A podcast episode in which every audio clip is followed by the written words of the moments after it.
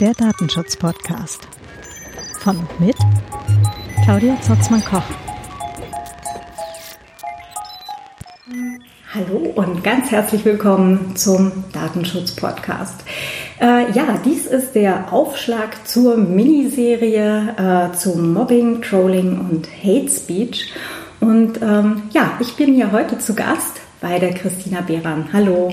Hallo, schön, dass du da bist. Ja, ganz herzlichen Dank, äh, dass du dich auch bereit erklärt hast, mir hier, äh, mit mir hier heute über dieses doch recht schwierige Thema ähm, zu sprechen. Ähm, apropos, wir sitzen hier ähm, im Büro mit, äh, ich glaube, das sind gute zwei Meter Abstand. Bisschen mehr sogar. Ja. ja. genau, und äh, haben es uns hier so ein bisschen gemütlich gemacht mit Kaffee und Wasser und bin jetzt schon sehr gespannt, was ich heute alles hier erfahren darf. Ähm, genau, vielleicht ganz kurz eine Triggerwarnung vorab. Ähm, wie gesagt, das Thema ist nicht einfach und äh, ich bin ja immer ein großer Freund davon, Dinge auch konkret zu benennen. Das heißt, ähm, wir äh, oder mein Anliegen ist es jetzt halt auch nicht sonderlich blumig drumherum zu reden, sondern wenn Dinge so sind, wie sie sind, dann sind sie so. Mhm. Einverstanden. Super, ganz herzlichen Dank. Dann, ähm, ja, magst du vielleicht gerade noch mal Menschen, die vielleicht die Folge zu Prokrastinieren oder auch äh, zu Warum ist Datenschutz so unglaublich mühsam nicht gehört haben, verraten, was so dein Hintergrund ist? Ich bin Psychologin, ich bin klinische und Gesundheitspsychologin und die klinischen und Gesundheitspsychologen haben ähm, bei der Prävention und Intervention das Individuum im Fokus. Und ich bin aber auch Arbeits- und Organisationspsychologin und da geht es darum, Bedingungen zu schaffen. Ich mag diese beiden Felder, wenn man das sagen kann, sehr gerne, ähm, weil ich dann als Person, für mich selbst natürlich so, die Brücke bin zwischen Individuum und Kontext, weil es gibt manche Dinge, natürlich kann man die als Individuum lösen, ähm, und dann gibt es Dinge, die kann man mit Kontext lösen, aber es braucht schon beides. Hm. Ist auf jeden Fall äh, bestimmt sehr spannend, sich genauso dazwischen dann so zu bewegen, oder? Ähm, ich sehe es so als ähm, einen großen Blumenstrauß, den ich äh, zur Verfügung habe und befeuert natürlich, und da bin ich echt ein Freak, durch die Erkenntnisse der Neurowissenschaften. Da bin ich ähm, immer auf der Suche, wie kann man die ähm, Erkenntnisse, die die Psychologie auch so aufblühen lassen, erneut. Also die haben ja ähm, irgendwie fast eine zweite oder dritte Blüte, kann man schon sagen, weil ich brauche ja für meine neurowissenschaftlichen Befunde, brauche ich ja Hypothesen, wo ich dann meine Befunde einhängen kann. Und das finde ich auch super spannend. ja, kann ich schon verstehen. ähm, eine Frage, die mich jetzt auch letztendlich zu dir getrieben hat, ist, ähm, warum ticken wir Menschen so, wie wir ticken? Ja, die Menschheitsfrage äh, schlechthin. Ähm, warum ticken wir, wie wir ticken? Hm. Gute Frage. Ich kann nur sagen, dass wir ein Stück weiter sind mit, ähm, mit dieser Frage. Also wir haben schon ein bisschen mehr Antworten als noch vor 20, 30 Jahren beispielsweise. Ähm, dass wir, wobei der Herr Freud war da schon einer, ähm, der da, wobei, also die drehen sich im Grab um, weil sie nicht mehr leben, aber da müsste man zurückgehen auf, ähm, auf Kant mit dem Thema im Übrigen Thomas Hobbes zum Beispiel oder John Locke auch, also überraschenderweise kann man sich da einiges abschauen, aber man kann ganz weit zurückgehen bis zu, bis zu den Griechen. Warum, sind, warum ist der Mensch so, wie er ist?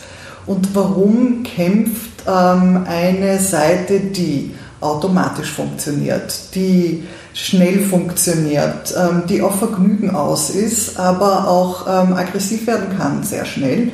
Warum kämpft die mit einer Seite oder einem System in uns, das langsamer ist, das, wo die Vernunft zu Hause ist?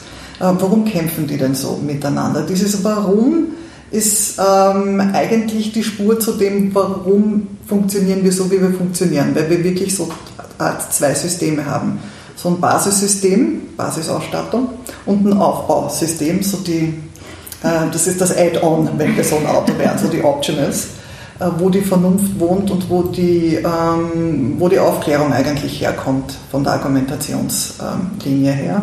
Mhm. Dass dieses schnelles Denken, langsames Denken, Absolut. was wir in der Folge zu Warum ist Datenschutz so mühsam mhm. hatten. Ja, das, da sind wir immer noch und immer wieder und immer ausgefeilter eigentlich. Mhm. Ähm, das ist jetzt so ein bisschen die, die ähm, etwas sarkastische Frage am Rande, aber ähm, ich hatte jetzt auch gerade äh, dank Corona letztendlich auch und den Beobachtungen äh, halt so mit den Menschen draußen auf der Straße, natürlich ohne Masken, ohne Abstand und so weiter und so fort und äh, in Parks und in Schwimmbädern und äh, auf Partys. Ähm, dass äh, ich mich immer mal gefragt habe, sind wir eigentlich von Höhle und Keule mittlerweile so weit weg, das sieht irgendwie nicht danach aus. Also das ist natürlich jetzt so ein bisschen die äh, in Anführungsstrichen Trollfrage gegenüber uns als Gesellschaft und als Menschheit. Aber ähm, gelegentlich hege ich da durchaus Zweifel. Mir ging es ähnlich. Also in dem Moment, wo ähm, Corona ein Thema war und ich bin den Menschen ein bisschen früher auf die Nerven gegangen, ähm, weil ich Wurzeln, also ich habe Wurzeln, also Verbindungen nach Italien emotional und habe da ähm, Folge auf Twitter, eine interessante Plattform im Übrigen, ähm, Folge auf Twitter italienischen Medien auch. Und ich, also die Katastrophe, die da daherkam, ähm, hat mich ein bisschen früher erreicht und darum bin ich den Menschen ein bisschen mehr schon auf die Nerven gegangen und habe mich eingedeckt mit Büchern aus meiner eigenen Bibliothek. Also ich habe die abgestaubt und wieder herausgenommen. Und da ist ein Werk zum Beispiel dabei, dem ich kritisch gegenüberstehe, aber das ist der Steven Pinker und das heißt Gewalt. Und der zeichnet nach so die, ähm, also seiner Meinung nach, ähm, aber kann man sich viel rausholen, ähm, die, die Entwicklung des Gewaltempfindens beispielsweise. Warum ein neuzeitlicher Mensch wie wir nicht in ein Kolosseum mit großer Freude gehen würden, ähm, um da zu sehen, wie ähm, Löwe ähm, gegen Mensch kämpft, sage ich jetzt einmal euphemistisch ausgedrückt.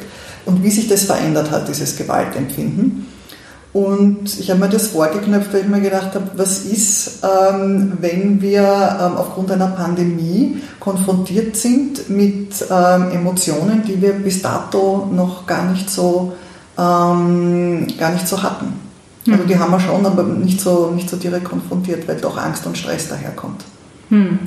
Das ist auch was, äh, was, was ich jetzt sehr beobachtet habe, dieser ähm, letztendlich dieser Krisenmodus, mhm. in dem Menschen gerade funktionieren. Mhm. So äh, eben eher das schnelle Denken halt, ganz, ganz viel ausgeblendet, äh, irgendwelche rationalen Entscheidungen, sondern wirklich nur noch äh, ganz schnelles äh, Bedürfnisbefriedigung äh, fertig und nicht, nicht lange drüber nachdenken. Und äh, also es ist wirklich so auf Krisenmodus halt laufen. Ja, wir müssen uns unser Gehirn vorstellen, wie, wie wenn man mit einem Aufzug rauf und runter fahren könnte, so in drei Etagen. Und wenn ich vom Basissystem spreche, dann wären das so Kellergeschoss und Erdgeschoss und das Aufbausystem so ähm, der erste Stock. Und wenn das Gehirn im Stress ist, also sehr viel also Information zu verarbeiten ist, dann fahren wir mit dem Aufzug ein Stück runter und ähm, da, wo die Vernunft sitzt, da, wo das ähm, langsame Denken zu Hause ist, ähm, aber auch da, wo wir ähm, Empathie abspeichern, die wir im Übrigen lernen müssen, ähm, den Perspektivenwechsel, ähm, alles, was Zeit braucht, ähm, das, da fahren wir mit dem Aufzug daran vorbei, ein Stockwerk tiefer, wo die Muster sind, die wir gut gelernt haben, die Automatismen, Kindheitsmuster auch unter anderem. Und wenn so viel Stress da ist, ähm, dass das nicht einmal mehr sich für, äh, für, den Erst, also für das Erdgeschoss ausgeht, fahren wir in den Keller hinunter, in den Hirnstamm. Und dort haben wir ähm, nur noch Fight, Flight, Freeze-Modus. Hm. Und man muss sich dann wirklich wieder hochkämpfen ins Aufbausystem oder in den präfrontalen Kortex, also da, wo eben das langsame System, würde ich sagen, am ehesten verortet werden kann. Hm. Ähm, ich denke, das ist auch ein, ein Teilbereich von dem, äh, wo wir wahrscheinlich heute gleich noch äh, vielleicht auch mehrfach hinkommen werden. Ähm, vielleicht eine Frage vorab. Ähm, ist es möglich, quasi aus diesem Krisenmodus, aus so einer Stresssituation wenn man sich jetzt dessen bewusst wird, dass man gerade drin steckt, ich glaube, das ist mal so Schritt eins, ähm, dass man sagt, okay, ich mache jetzt mal den Schritt zurück, fahre ein Stockwerk nach oben und gucke mir mal an, was hier eigentlich gerade passiert. Ist das auch für, ähm, für, eine, ja, für, für, alle Menschen möglich oder ist eben dieses äh, äh, Fight, Flight, Freeze, was du gerade sagtest, äh, schlägt das gelegentlich auch einfach so stark zu, dass man gar keine Chance hat, da rauszukommen? Ähm, manchmal schlägt es so stark zu, dass man keine Chance hat, ähm, rauszukommen. Ähm, dann braucht man Hilfe. Hm. Ähm, und in, sagen wir so, ähm, in, ins Erdgeschoss wieder zu fahren, ist dann eher eine Folge. Also da geht es um ähm, Beruhigung, da geht es um Stabilisierung. Struktur ist da äußerst hilfreich, um eben auf die Ebene zu kommen, wo wir gelernte Muster zur Verfügung haben, die schon mal erfolgreich waren.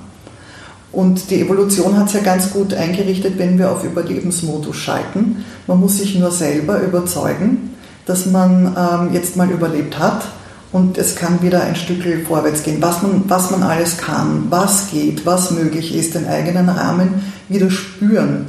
Und um Spüren und um, die, um das Sicherheitsempfinden, Empfinden unterstrichen, kommt man nicht herum. Also diese Erfahrung muss man dann wieder machen. So entwickelt man sich wieder oder kämpft man sich wieder hinauf. Hm. Okay, das heißt, gegebenenfalls braucht man eine äh, in Anführungsstrichen geschützte Umgebung oder zumindest eine mhm. ruhige Umgebung, ja. um mal runterzukommen ja. und von da dann wieder aus Definitiv. handlungsfähig zu werden. Ja, vielleicht braucht man auch einen äh, freundlichen Mitmenschen. Die können meistens nicht schaden. Ja. Also sich auf eine Beziehung zu mhm. beziehen, also darum heißt es ja so. Ja.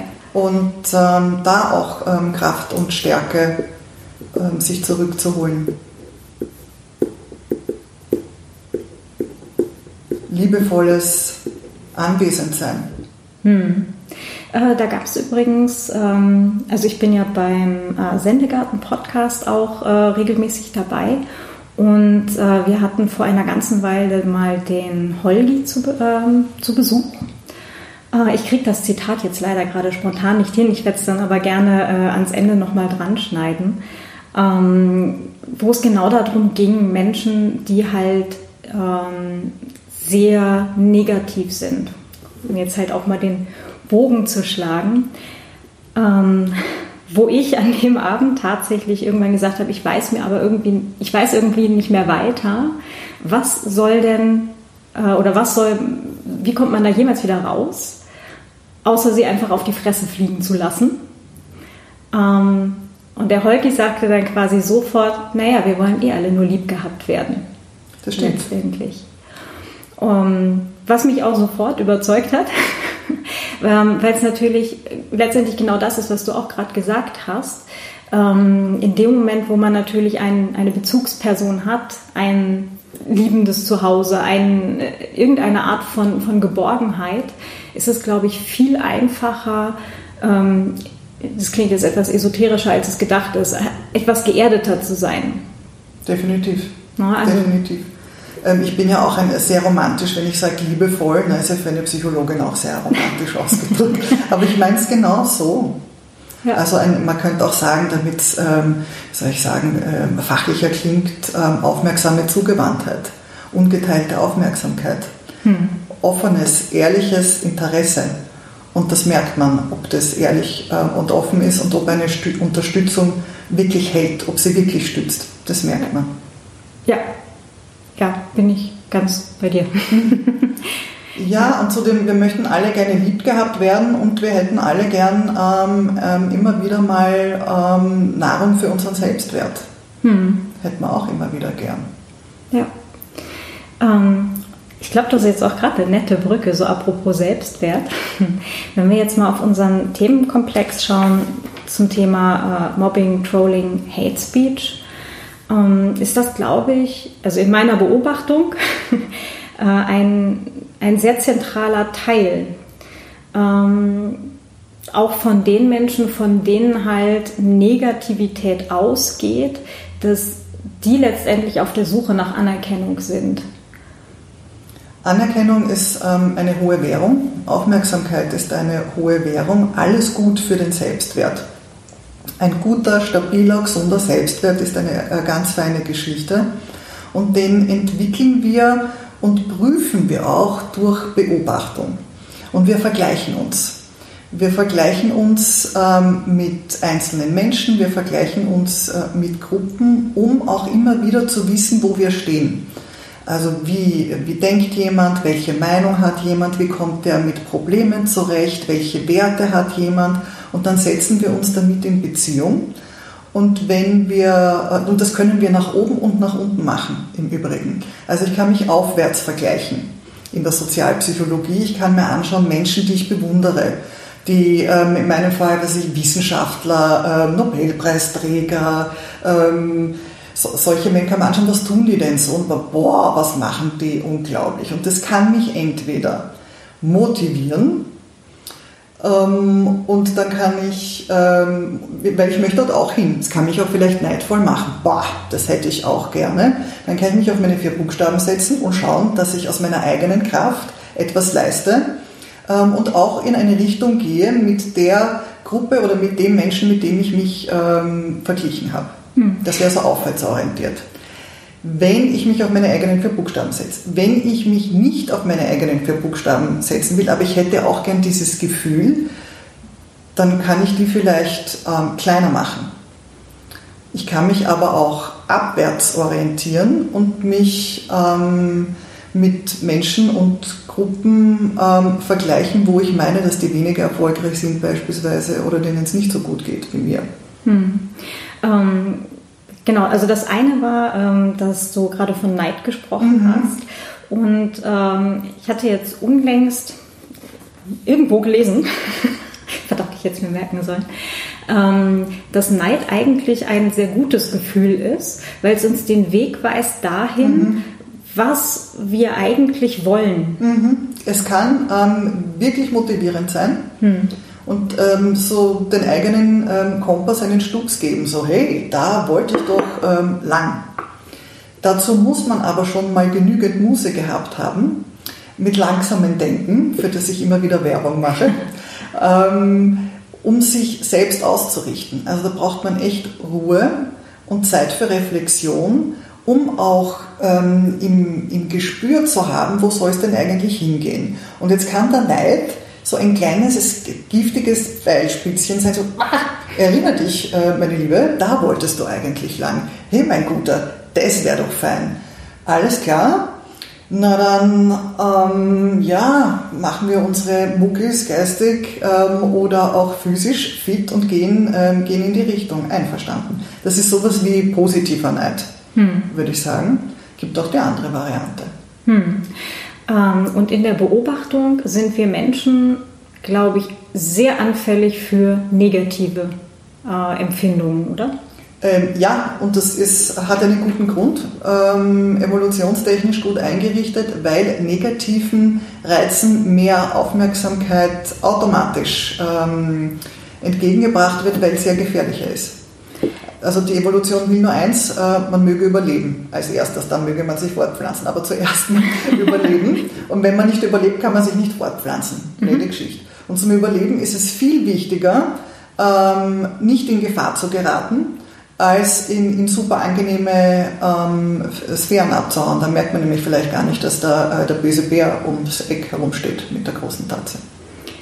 Ähm, ist das dann der Grund, warum wir jetzt letztendlich auch gerade im Internet, in Social Media ähm, quasi demselben äh, Problem anheimfallen wie schon damals auf dem Schulhof, äh, dass eben diese Negativaspekte ähm, viel präsenter sind, dass die sich viel schneller Bahn brechen, ähm, dass da schneller dann halt auch so eine, ähm, ich nenne es jetzt mal Hate Speech Spirale losgeht, ähm, als Menschen, die halt sagen, hey, lass uns doch mal eben kurz darüber nachdenken, was hier eigentlich gerade passiert, äh, lass uns doch mal darüber reden und hm? ähm, ich finde das super spannend, wie du das auch formuliert hast, weil es ähm, eigentlich genauso abläuft. Ne? Du hast so die, die Geschwindigkeit von Emotionen und dann braucht es jemand, der sagt, Moment, Break. Das ist der erste Stock. Wir brauchen das Langsame. Wir brauchen eine Unterbrechung dieser Geschwindigkeit, dieser Abwärtsspirale wo jemand sagt, Moment, und das brauchen wir aber auch selbst. Durchatmen, nicht so, also wir brauchen eigentlich Inhibition, wir brauchen eine Unterbrechung des Impulses, Impulskontrolle, als Einzelne, ähm, als Gruppe und als ganze Gesellschaft. Und das wird ein bisschen unpopulärer und ähm, auf dem Schulhof ähnlich, ist eine ähnliche Dynamik, würde, da, würde dir da durchaus zustimmen, dass man das so beobachten kann. Und Social, also Social Media, also soziale Plattformen sind ja auf Geschwindigkeit ausgelegt. Also das, ähm, unserem Gehirnkastel ist es ja ein bisschen wurscht, wofür wir es verwenden, aber das, wofür wir es oft verwenden, das kann es ganz besonders gut. Und entweder ich lerne mich zu fokussieren, zu denken, durchzuatmen, dann kann ich das besser, wenn ich das oft mache, durchatmen und zu sagen, Moment mal Leute, bleiben wir beim Thema, worum geht es denn eigentlich? Das ist nicht in Ordnung, das ist nicht in Ordnung, gestern haben wir besprochen das und hey du, du weißt doch, das ist doch eigentlich gar nicht deine Art und, und so ähnlich, ich fantasiere jetzt mal fröhlich, mhm. ist aber eine andere Art äh, zu kommunizieren, hat eine andere Geschwindigkeit, ähm, als sich wirklich in, ähm, also in diese Impulse und diese, in diese ähm, Spontanität hineinzubegeben. Hm. Und muss dann natürlich auch auf äh, den Willen treffen, überhaupt aus diesem Impuls auch letztendlich rauszukommen. Ja. Und der ist genau. natürlich total interessant, weil man sich dann gegebenenfalls auch in einer Gruppe wähnt, äh, die jetzt gerade zum Beispiel auf Social Media mhm mhm. gerade eben mhm. alle in, in, Gemeinsamkeit diesem Impuls frönt und mhm. eben dieser Geschwindigkeit und äh, hurra, wir rennen halt jetzt dem Mammut hinterher. Ich hab, ja, ich hatte ganz am Anfang, als ich so auf ähm, sozialen Plattformen ähm, unterwegs war, bin auf ganz wenigen ähm, unterwegs, hatte ich den Eindruck, wirklich so, als wäre das ein rechtsfreier Raum, als würden die Regeln, die im analogen äh, Leben gelten, hätte man, als hätte man die nicht transponiert da hinein. Also so, manchmal hatte ich so Assoziationen zum Pranger und eben so dieser Leviathan, der, der einem dann ähm, abgeht und wo man so Clans hat, die gegeneinander klopfen. Und man dachte, das ist auch spannend. Also da, da ist das eben, was John Locke äh, mit dem Leviathan beschreibt, dass man eine dritte unabhängige ähm, Partei hat, die es übernimmt, für Recht und Ordnung zu sorgen und dafür verzichtet man aber auf das Recht des Stärkeren. Also das habe ich mir gedacht, wieso fällt mir da, wieso fallen mir Hobbs und Locke ein, ja, mit, mit, dem Internet. Aber das, ähm, ja, das, das ist eine, eine Dynamik, da braucht es ähm, kontextbedingt aufgrund der Geschwindigkeit, braucht es etwas, das bremst. Hm. Ähm, Würdest du sagen, du hast jetzt aus deiner Erfahrung ähm, beobachtet, dass es so bremsende Elemente, ähm, ich sag mal, in, in freier Wildbahn auch auf äh, sozialen Medien gibt?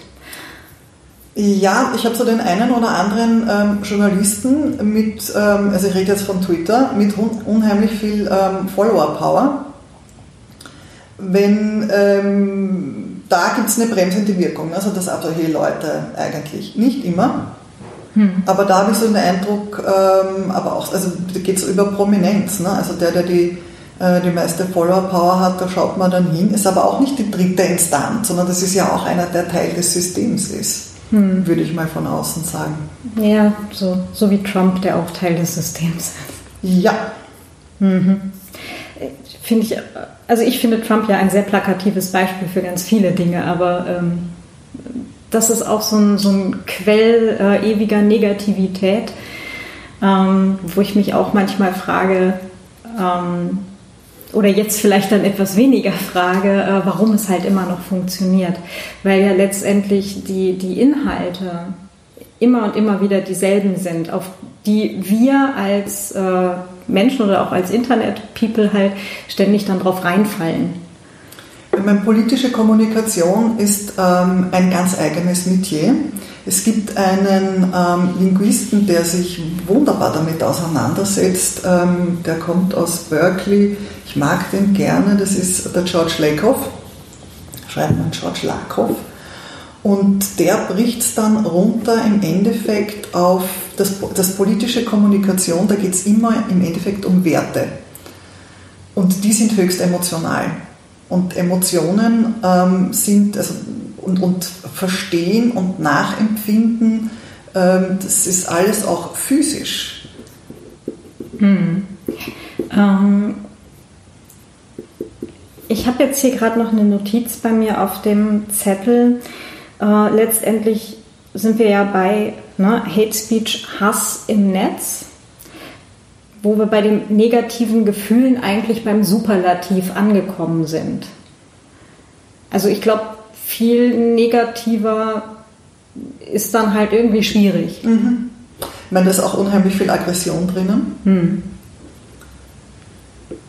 Und was ich beobachten konnte, also das ist jetzt ähm, meine, meine persönliche Beobachtung, muss man mal mhm. dazu sagen, ähm, dass es oft beginnt mit, äh, auf der Metaebene mit einer Diskussion um Dinge, die sogenannte Sachebene. Und dass es ähm, dann relativ bald kippt und um die Sache nicht mehr geht und es dann nur noch darum geht zu gewinnen. Mhm und die persönliche Ebene relativ schnell dann daherkommt. Und das ist für mich beobachtenswert, würde ich es mal sagen. Weil Gewinnen dann gleich wieder heißt, dass man natürlich mehr wert ist, äh, also halt der Selbstwert höher ist als bei Leuten, die verloren haben mhm, und man so Richtung, ja. den Teil wieder mhm. befriedigt mhm. hat. Ja. Mhm. mhm. Ähm, und die Sachebene ist natürlich der erste Stock. Ja, definitiv, ja. wo man ähm, auch sich in die Perspektive des anderen begeben kann. Wo man sagt, ähm, interessant, ich hatte das Interesse schon, ne? also äh, Interesse, Aufmerksamkeit, wo interessant, das ist deine, deine Haltung, ähm, okay, dann muss man arbeiten, aktiv gegen das Basissystem, wo der hochkommt. Das ist aber, oh, das trifft mich aber bei etwas, das mir emotional ähm, zuwiderläuft. Hätte ich aber noch den ersten Stock zur Verfügung, durchatmen und sagen, interessant, ähm, woher kommt es? Ähm, machen wir es doch so, dass ich mich in deine Lage hineinversetze, dass ich ähm, eine Meile in deinen Schuhen gehe. Ähm, wie kommst du dazu? Alles klar. Und dadurch natürlich gleichzeitig der Respekt da, Respekt da ist und hoffentlich vermittelt wird. Ähm, du erzählst mir das jetzt ähm, und ich höre dir zu. Und ich mache das jetzt nicht kaputt. Und das ist eine andere Form der Unterhaltung. Hm. Ja, komplett, weil du natürlich auf der Sachebene bleiben kannst und ähm, wo es dann letztendlich auch ums gegenseitige Verstehen mhm. von Standpunkten geht. Definitiv. Weil es ja üblicherweise auch einen Grund gibt, warum Menschen Standpunkte haben. Und den nachvollziehen zu können, ich muss da nicht einer Meinung sein, ähm, aber mich hineinzuversetzen, ähm, Empathie auch an den Tag zu legen, das ist ein ganz wichtiges Element. Man muss dazu sagen, wenn ich bei der Empathie bin, es fehlt ähm, auf den sozialen Plattformen, ähm, fehlt, fehlen diverse Sinne. Wenn wir einander gegenüber sitzen, habe ich eine ganze Menge an Informationen. Und Menschen ohne Empathie, also ganz ohne, sind mir zum Glück noch nicht begegnet, gibt schon, aber also wenn man merkt und wirklich mitbekommt vom Gegenüber, das trifft mein Gegenüber eventuell, dann kann ich mein Verhalten anpassen. Da brauche ich aber eine ganze Menge Sinne dabei und äh, bei der rein ähm, schriftlichen Kommunikation geht mir das ja ab. Die dann auch noch so schnell daherfeuert, wo ich gar keine, ähm, keine Bremse einbaue. Man könnte, aber tut man nicht. Ne? Weil wer, in dem Fall ist es dann wirklich, wer, wer bremst, verliert und um, um, also verlieren will man dann nicht. Hm, das stimmt.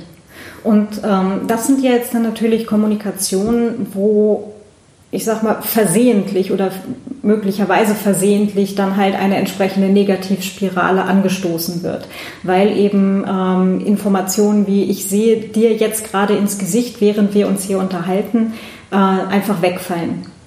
Ähm, wenn wir jetzt halt nochmal den, den Schritt zum Thema äh, tun, zum Themenbereich jetzt zum Beispiel Trolling, na, da ist ja natürlich auch ein gewisses Maß an Absicht dabei, dass man gerade letztendlich draufhaut und immer weiter draufhaut, um eben äh, diese Negativität letztendlich auch voranzutreiben, um jetzt in meiner Beobachtung die äh, eigene Position zu zementieren und andere Leute, andere Standpunkte letztendlich ähm, rauszudrängen.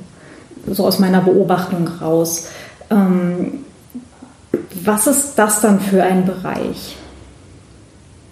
Also Trolling, ähm, die zielgerichtete ähm, Verletzung und ähm, Erniedrigung meines Gegenübers, das geht in Richtung Narzissmus. Also ich würde ich meinen. Also das. Einmal das vielleicht. Ähm, zum anderen kann das Ganze natürlich auch instrumentual, äh, instrumentalisiert. Danke. Liebe Güte. Sommer. ähm, genau, instrumentalisiert werden, äh, um eben bestimmte Ziele zu erreichen. Also es gibt ja halt so diese ganzen Trollfarmen, wo wirklich das Ganze auf Auftrag letztendlich passiert. Ähm, nicht zuletzt halt auch in politischen Diskussionen, aber auch ähm, ja, an anderen Stellen, dass es halt eher so eine konzertierte Aktion ist, um bestimmte Standpunkte, bestimmte Redebeiträge, bestimmte Leute letztendlich auch aus Diskussionen rauszudrängen. Also das wäre dann halt so die, ähm, ja, die, die, fällt jetzt gar, gar, gar kein passendes Wort aus, so, ja, instrumentalisierte mhm. Variante eben. Wenn ich das ins analoge Leben übersetzen wollte, weil da weißt du besser Bescheid als ich, also so eine Trollfarm, mhm. was wäre das im, im analogen Leben? Was könnte sowas sein?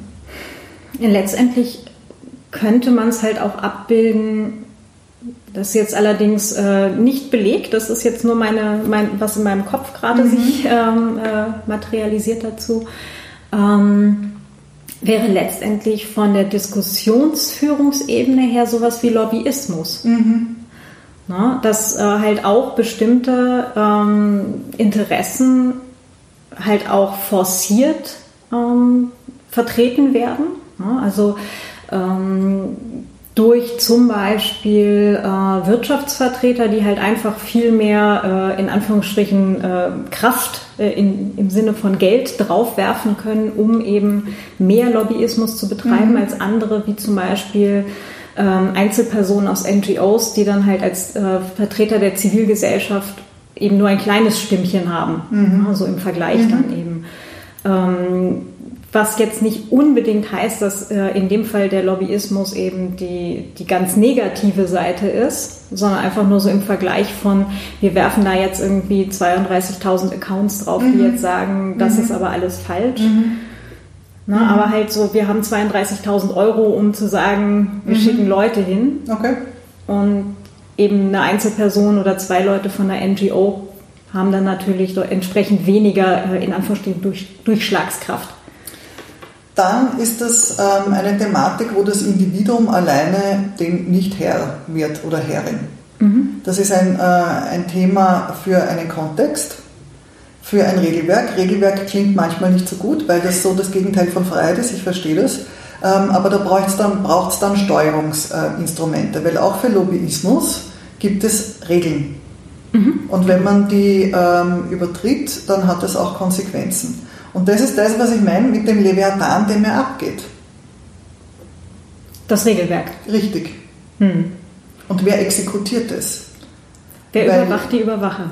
Ähm, ja, aber ähm, mir, fehlt, ähm, mir fehlt eine Stufe dazwischen in den sozialen Medien, weil wenn ähm, du mir auf offener Straße eine runterhaust, ja, also entweder haue ich zurück ähm, oder ähm, ich rufe die Polizei und ich kann darauf vertrauen, dass es ein Rechtssystem gibt, das dafür sorgt, dass du mir nicht ungestraft eine runterhaust, nehmen wir mal an. Ne? Mhm. Und du weißt auch, dass ich darauf vertraue, dass dir dann was passiert. Mhm. Und wie ist das? Und das, diese Ebene geht mir aber ab, dass ich als ähm, Teilnehmerin ähm, auf einer Plattform ähm, mir ganz sicher sein kann, dass es ähm, eine Instanz gibt, unabhängig von ähm, einem anderen Nutzer, mit dem ich gerade einen Diskurs habe, ähm, im Zweifelsfalle dafür sorgt, dass alles ähm, ähm, gut, ähm, gut abläuft, also friedfertig und ordentlich. Ich weiß nicht, was für Vokabeln wir da noch einfahren sollten, die mir eigentlich selbstverständlich sind. Hm.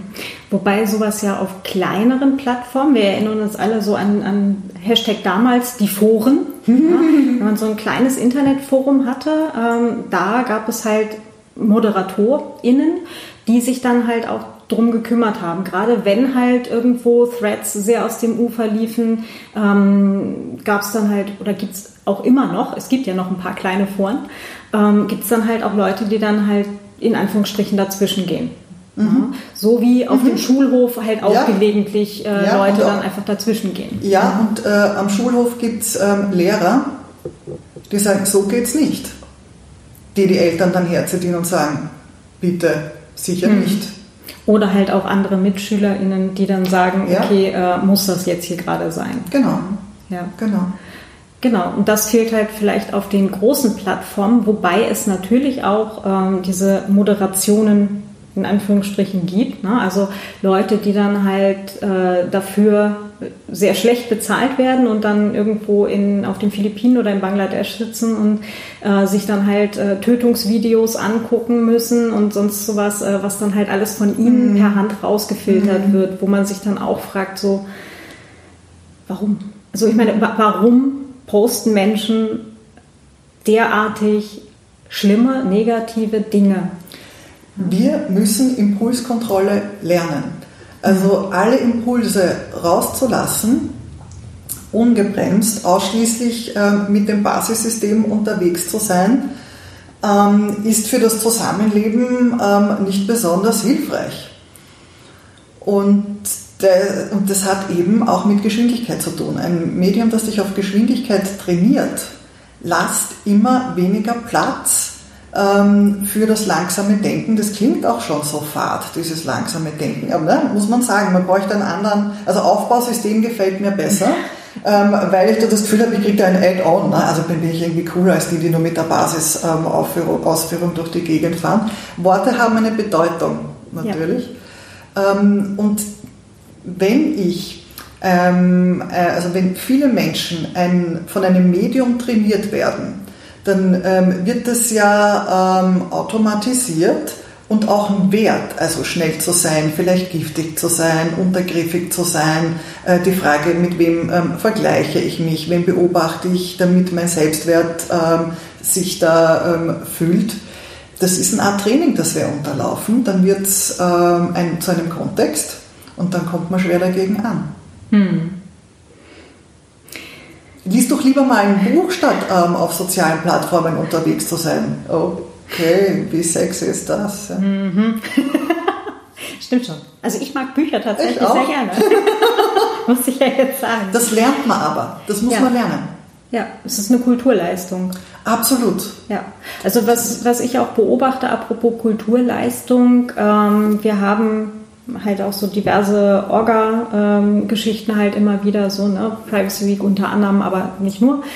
Und ähm, aber Menschen, die halt diesen Podcast hören, kennen die dann wahrscheinlich, äh, wo dann halt jüngere Leute im Team nach maximal anderthalb Stunden völlig durchdrehen und sagen, wir brauchen eine Pause, wir brauchen eine Pause. Mhm. Und Leute, die halt äh, vielleicht schon etwas äh, älter sind mhm. und äh, vielleicht auch gewöhnt sind, mal fünf, sechs Stunden am Stück ein Buch zu lesen oder so mhm. oder halt irgendwie, äh, keine Ahnung, was zu programmieren oder Problemlösungen zu betreiben. Ähm, die haben da überhaupt nicht so den Stress mit. Mhm. Ja, so, also diese Aufmerksamkeitsspanne zu verlängern, ist, glaube ich, auch so ein, so ein Ding, das man trainieren kann. Ähm, ja, und man kann es auch ähm, verlernen. Also in den Neurowissenschaften gilt das Motto Use it or lose it. Hm. Wie gesagt, ähm, auf Wienerisch übersetzt im Hirnkastel ist wurscht, womit ich mich beschäftige, aber das, was ich oft mache, kann ich dann besonders gut. Und wenn ich mich äh, besonders gut ähm, von digitalen Medien ablenken lassen kann, dann kann ich mich total gut ablenken lassen. Dann kriege ich ein Gehirn, das sich total gut und leicht ablenken lässt. Zu fokussieren, Frustrationstoleranz, äh, Inhibition, das ist alles dieselbe Ecke. Das muss gelernt werden. Und da, das geht mit, Achtung, ja, unpopuläres Wort, das geht auch mit Verzicht einher. Hm. Mit was für eine Art von Verzicht? Mit dem Verzicht auf unmittelbare Belohnung. Hm. Man muss Belohnungsaufschieben lernen. Das ist mühsam, das zwickt bisweilen, weil ich hätte jetzt gern meinen Lolli und nicht erst später. Mhm. Ähm, und ähm, da sind natürlich die, die Bezugspersonen ganz am Anfang dazu da, einem das beizubringen. Ähm, liebevolle im Übrigen. Warum liebevoll? Äh, und vertrauensvoll, weil der Sinn der, der Belohnungsverzögerung erklärt und gelebt werden muss. Hm. Ich denke da spontan an Buchschreiben. Das ist eine Sache, die dauert halt einfach äh, ja. äh, je nach Projekt Jahre. Ja. Ja, und es macht auch teilweise einfach keinen Spaß. Aber so dieses, ich habe am Ende dann dieses Buch in der Hand und ich sehe, dass ich was gemacht habe, mhm. ist super. Ja, das ist erfolgreiche Selbststeuerung. Also ja. da hast du dein Basissystem und das Aufbausystem, die beide miteinander galoppieren wirklich gut bis zum Ziel. Ja, gelegentlich ist es auch eher so Trotten. Aber, aber dann hilft halt im Zweifelsfall halt, ich muss ja nicht 100% meines Tages damit verbringen, sondern ich kann mir ja auch ein, mal einen Abend Zeit nehmen oder ein Wochenende und bastel dann was und habe ja. dann am Ende auch was, was ich sehe, was ich in die Hand nehmen kann, wo ich weiß, okay, ich habe was geschafft, ich kann das noch mhm. und kann jetzt am anderen Projekt weiterarbeiten. Ja, und Belohnung ist ja auch total wichtig, also dass ja. man sich äh, für etwas, was man geschafft hat, auch selbst belohnt und macht ein gutes Gefühl und motiviert dann wieder einen Schritt weiter zu gehen. Genau, wo wir dann halt wieder beim positiven Selbstwertgefühl ja, sind. ganz genau. Und dieses, äh, also diese Mühe, die muss man schon auf sich nehmen. Wenn man diese Mühe nicht auf sich nimmt ähm, und lieber den Weg wählt, ähm, ja, durch, ähm, wie, wie heißt so schön, durch abwärtsgerichteten sozialen Vergleich dorthin zu kommen, dann hat das eine andere Dynamik. Hm. Ähm, wo du gerade bei dem abwärtsgerichteten sozialen Vergleich bist, ähm, dieses absichtliche Erniedrigen anderer Leute, um sich selber besser zu fühlen. Mhm. Äh, oder halt auch letztendlich eine Entmenschlichung des Gegenübers durch ähm, äh, letztendlich äh, Absprechen psychischer Kompetenzen, durch ähm, äh, Benennung äh, wie Vorsicht, Nazi-Wort, Idiot, ja, durch ähm, ja, alle Formen, die halt irgendwo die Menschlichkeit des Gegenübers in Frage stellen oder die Gleichwertigkeit des Gegenübers in Frage stellen. Ähm, warum reizt uns Menschen das? Weil es einfacher ist, als sich selber irgendwo an was anderem zu messen, als dem Gegenüber die Menschlichkeit zu nehmen? Ähm, ich weiß nicht, ob das uns alle reizt. Okay. Das ähm, hoffe ich nicht.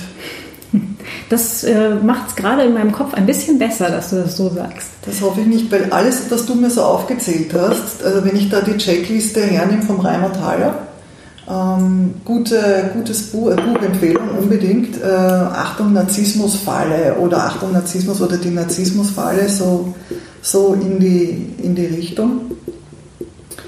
Also alles, was in die, in die also wo es wirklich übel wird, ja, auch narzisstisch betrachtet, den anderen zu entwerten, zu erniedrigen, zu entwürdigen, damit es einem besser geht, über Schuldzuweisung, über Mobbing, über Zynismus und noch mehr von dem, das sind wir sicherlich im Bereich vom Narzissmus, vom Negativen. Hast du das Gefühl, dass das im Netz häufiger vorkommt als in der äh, analogen Gesellschaft? Was ich mir zusammengereimt habe, ich mir zusammengereimt habe, ist dieses. Ein Medium, das die Geschwindigkeit bevorzugt und dich auf die Geschwindigkeit trainiert. Lässt dir nicht die Zeit, um dich in den anderen hineinzuversetzen und diesen Perspektivwechsel zu machen, wo die Empathie ja auch zu Hause ist, die man im Übrigen auch lernen muss.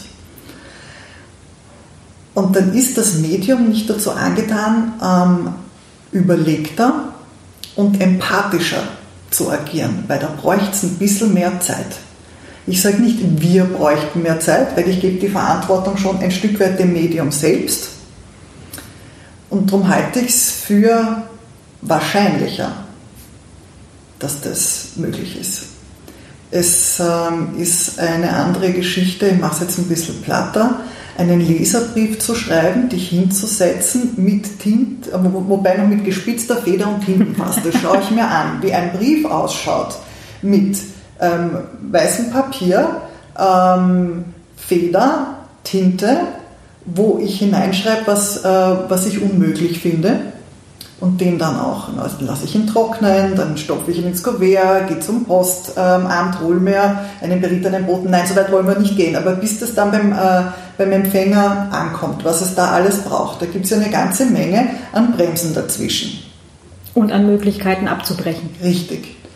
Ähm, wie schnell ist es, wenn ich nur auf ähm, einen Daumen hoch, rauf oder runter, also ich brauche nur ähm, ein Emoji, es geht mhm. ganz geschwind, ich brauche nicht einmal mehr was schreiben, ähm, und wie schnell aber dann auch ähm, ein, ein, negativer Kommentar rausgeht, den ich, den ich möglicherweise zurückholen wollte und geht aber nicht. Vielleicht wäre das eine Funktion, ähm, über die man nachdenken könnte, fällt mir gerade ein. Hole diesen Kommentar zurück. Naja, wobei du kannst ja deine eigenen Posts löschen. Ja, aber ich hätte gern sowas, wo man sieht, ich nehme das zurück. Ah. Mhm. So. Mhm. Sorry for that, I was too quick. Genau, und dafür müsstest du halt einen neuen Kommentar schreiben, der. Und das ist dann wieder die Überwindung und das müsste genauso flott gehen. Das geht eigentlich in Richtung Nudging. Äh, anderer Nobelpreisträger, Richard Thaler, ähm, Obama-Berater, so diese, du musst es den Menschen leicht machen, damit sie so gestupst werden, genatscht werden, in die richtige Richtung genatscht werden. Vielleicht wäre das sowas. Weil sonst muss man ja wieder den eigenen Effort, oh, tut mir furchtbar leid und dann lesen das ganz viele Leute und so und irgendwie, hm, ja, vielleicht ging sowas. Und das fühlt sich ja dann gleich wieder an wie der berittene Bote, gerade eben, wenn man selber erstmal zugeben muss, einen Fehler gemacht zu haben. Was natürlich ähm, eine gute Sache wäre. Aber wenn wir versuchen, das schnelle System zu nutzen, wäre ich für eine andere Vorgangsweise. Und im, im schnellen System haben wir, glaube ich, die Erkenntnis, ich habe gerade einen Fehler gemacht, wahrscheinlich schwieriger, oder? Ähm, es kann einen schon einschießen. Doch, das ist jetzt groß. Wenn man aufs heiße Bügeleisen passt, mhm. ja. Mhm. Aber mhm. für das war jetzt nicht nett und mhm. ich sehe mir jetzt Folgen an. Ja, bräuchte man eine Reaktion. Ja.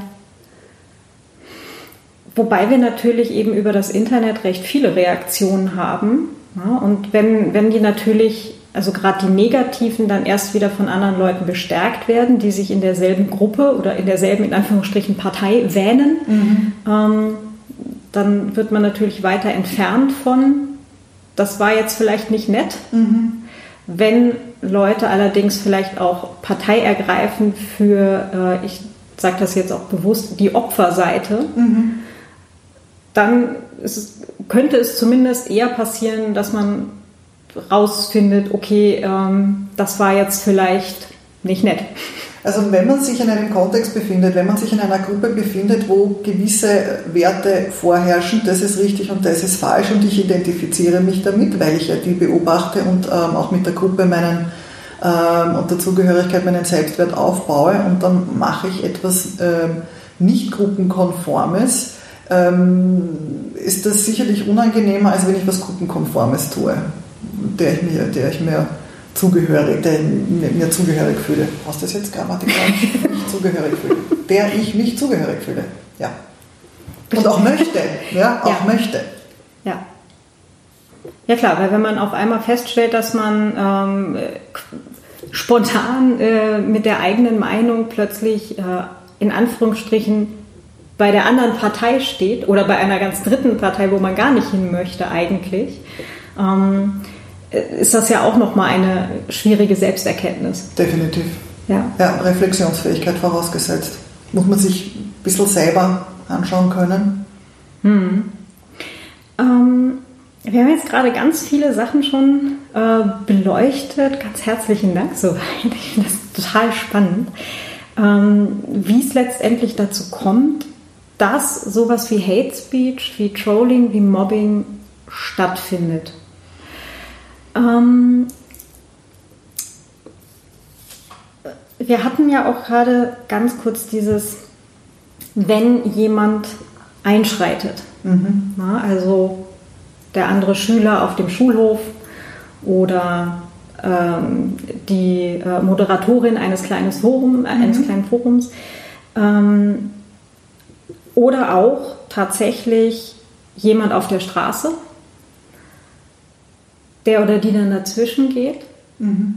Und vielleicht dann halt, ich vermute das, äh, oder ich, ich erzähle jetzt vielleicht gerade mal ganz kurz eine Anekdote. Ähm, ich sollte vielleicht dazu sagen, ähm, ich habe selber Mobbing-Erfahrungen aus Schulzeiten schon, ähm, war auch nicht lustig.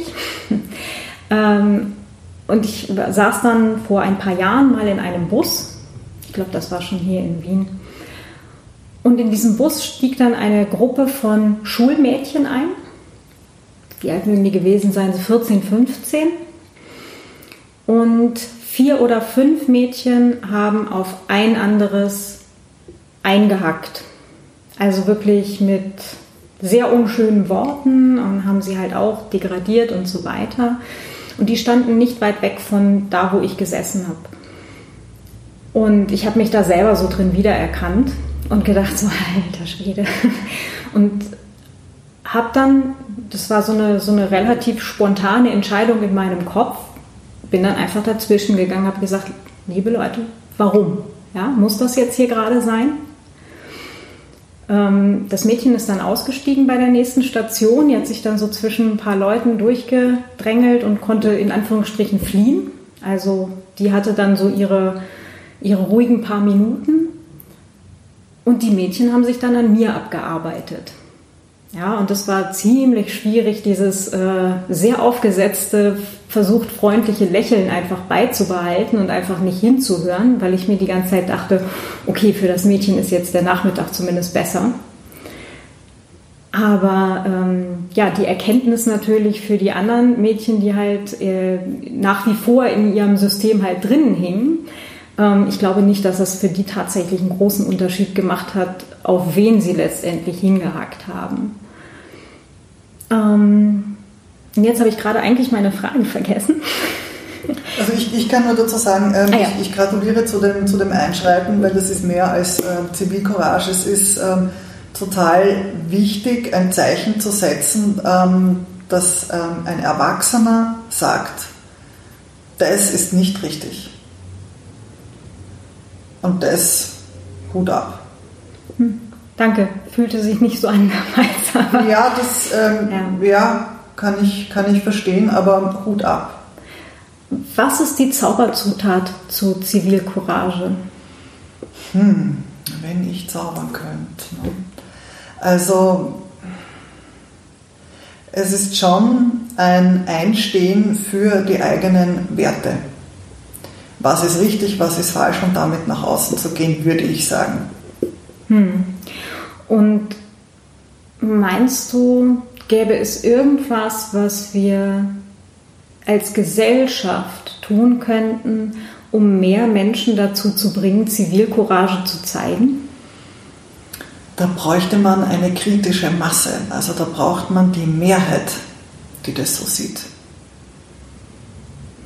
Ich glaube, jedes Mal, wenn, wenn wir einander sehen, zitiere ich den Kerl falsch, von dem ich so viel gelernt habe und ich mir gedacht habe, ich hätte den früher lesen müssen.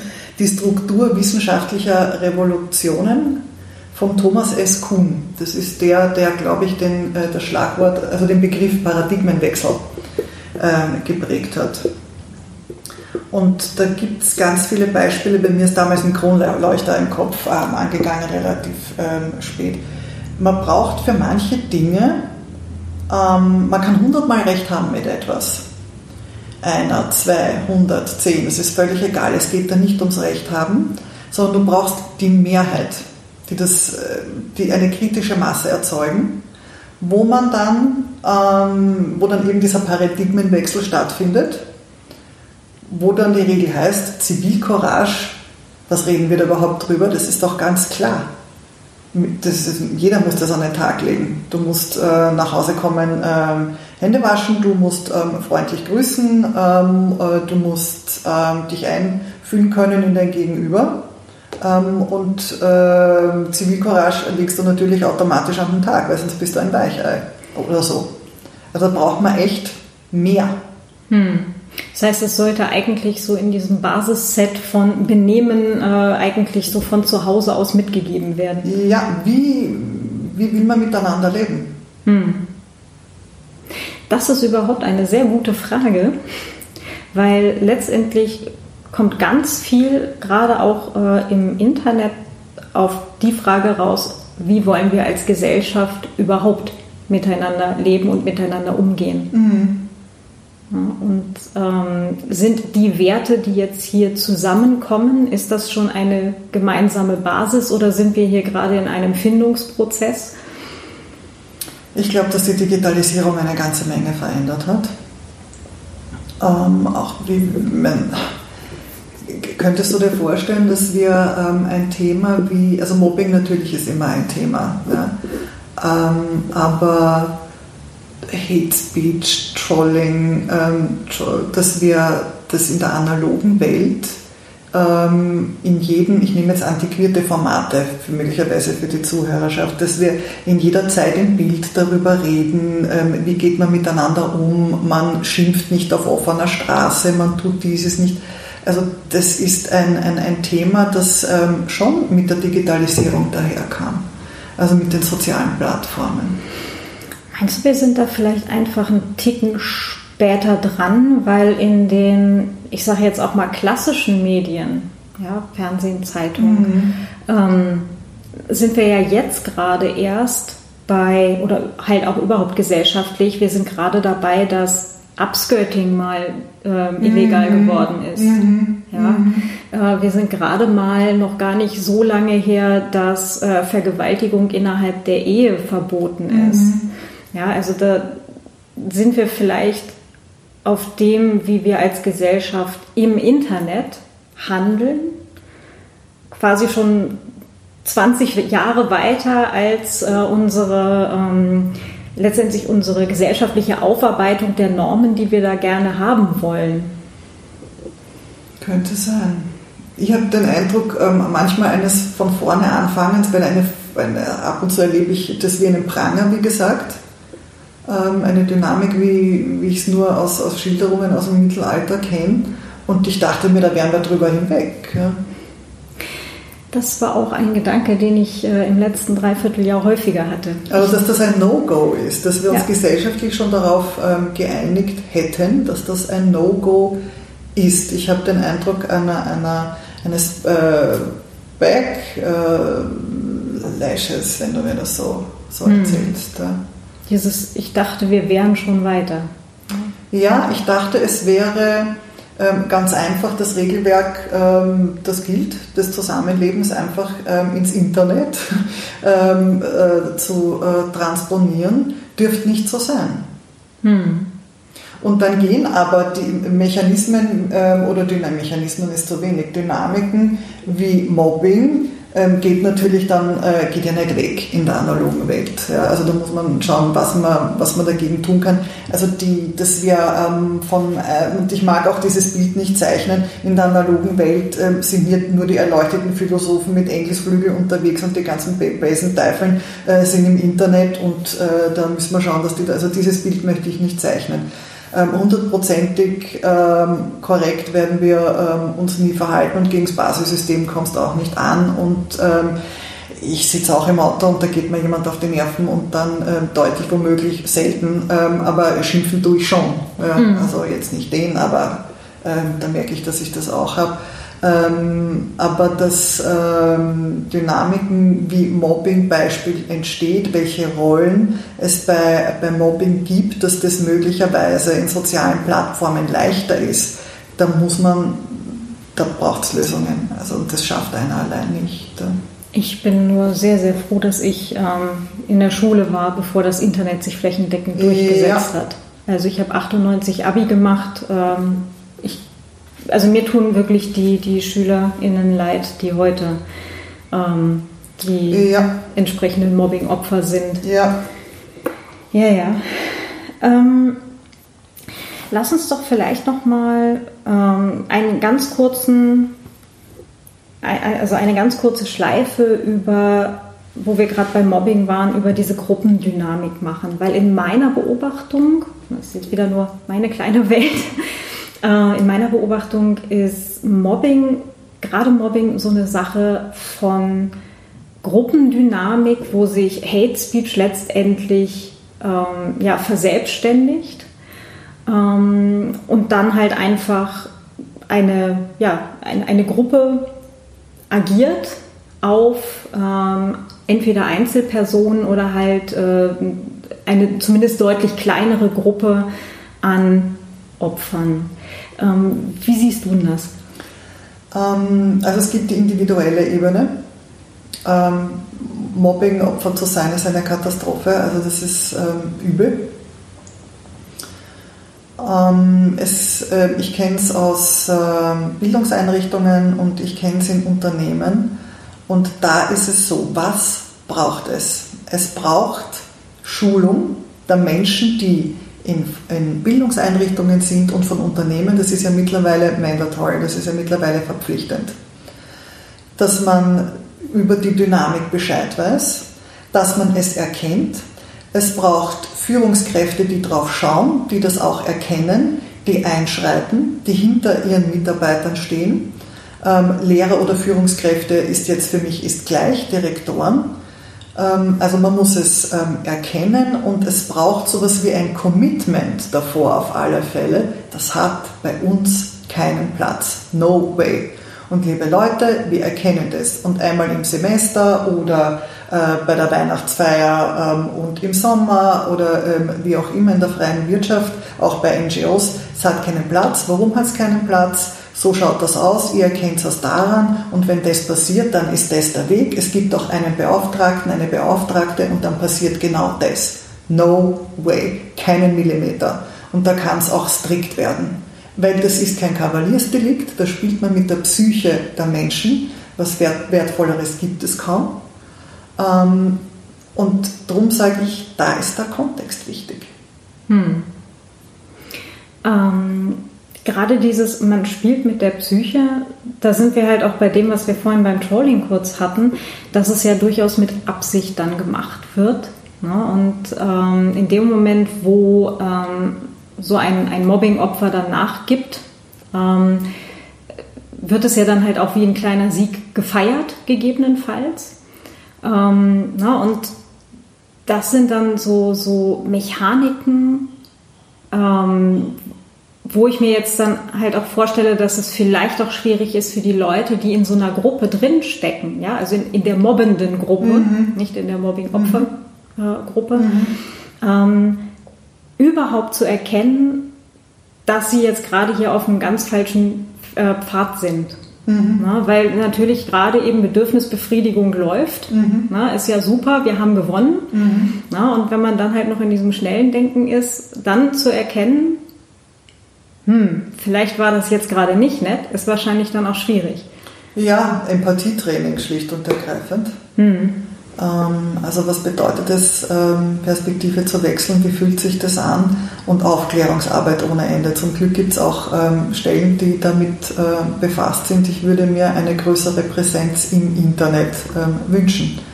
Zu sagen, das erkennt ihr, das ist nicht cool, aber da, es geht aber nicht ohne der kritischen Masse.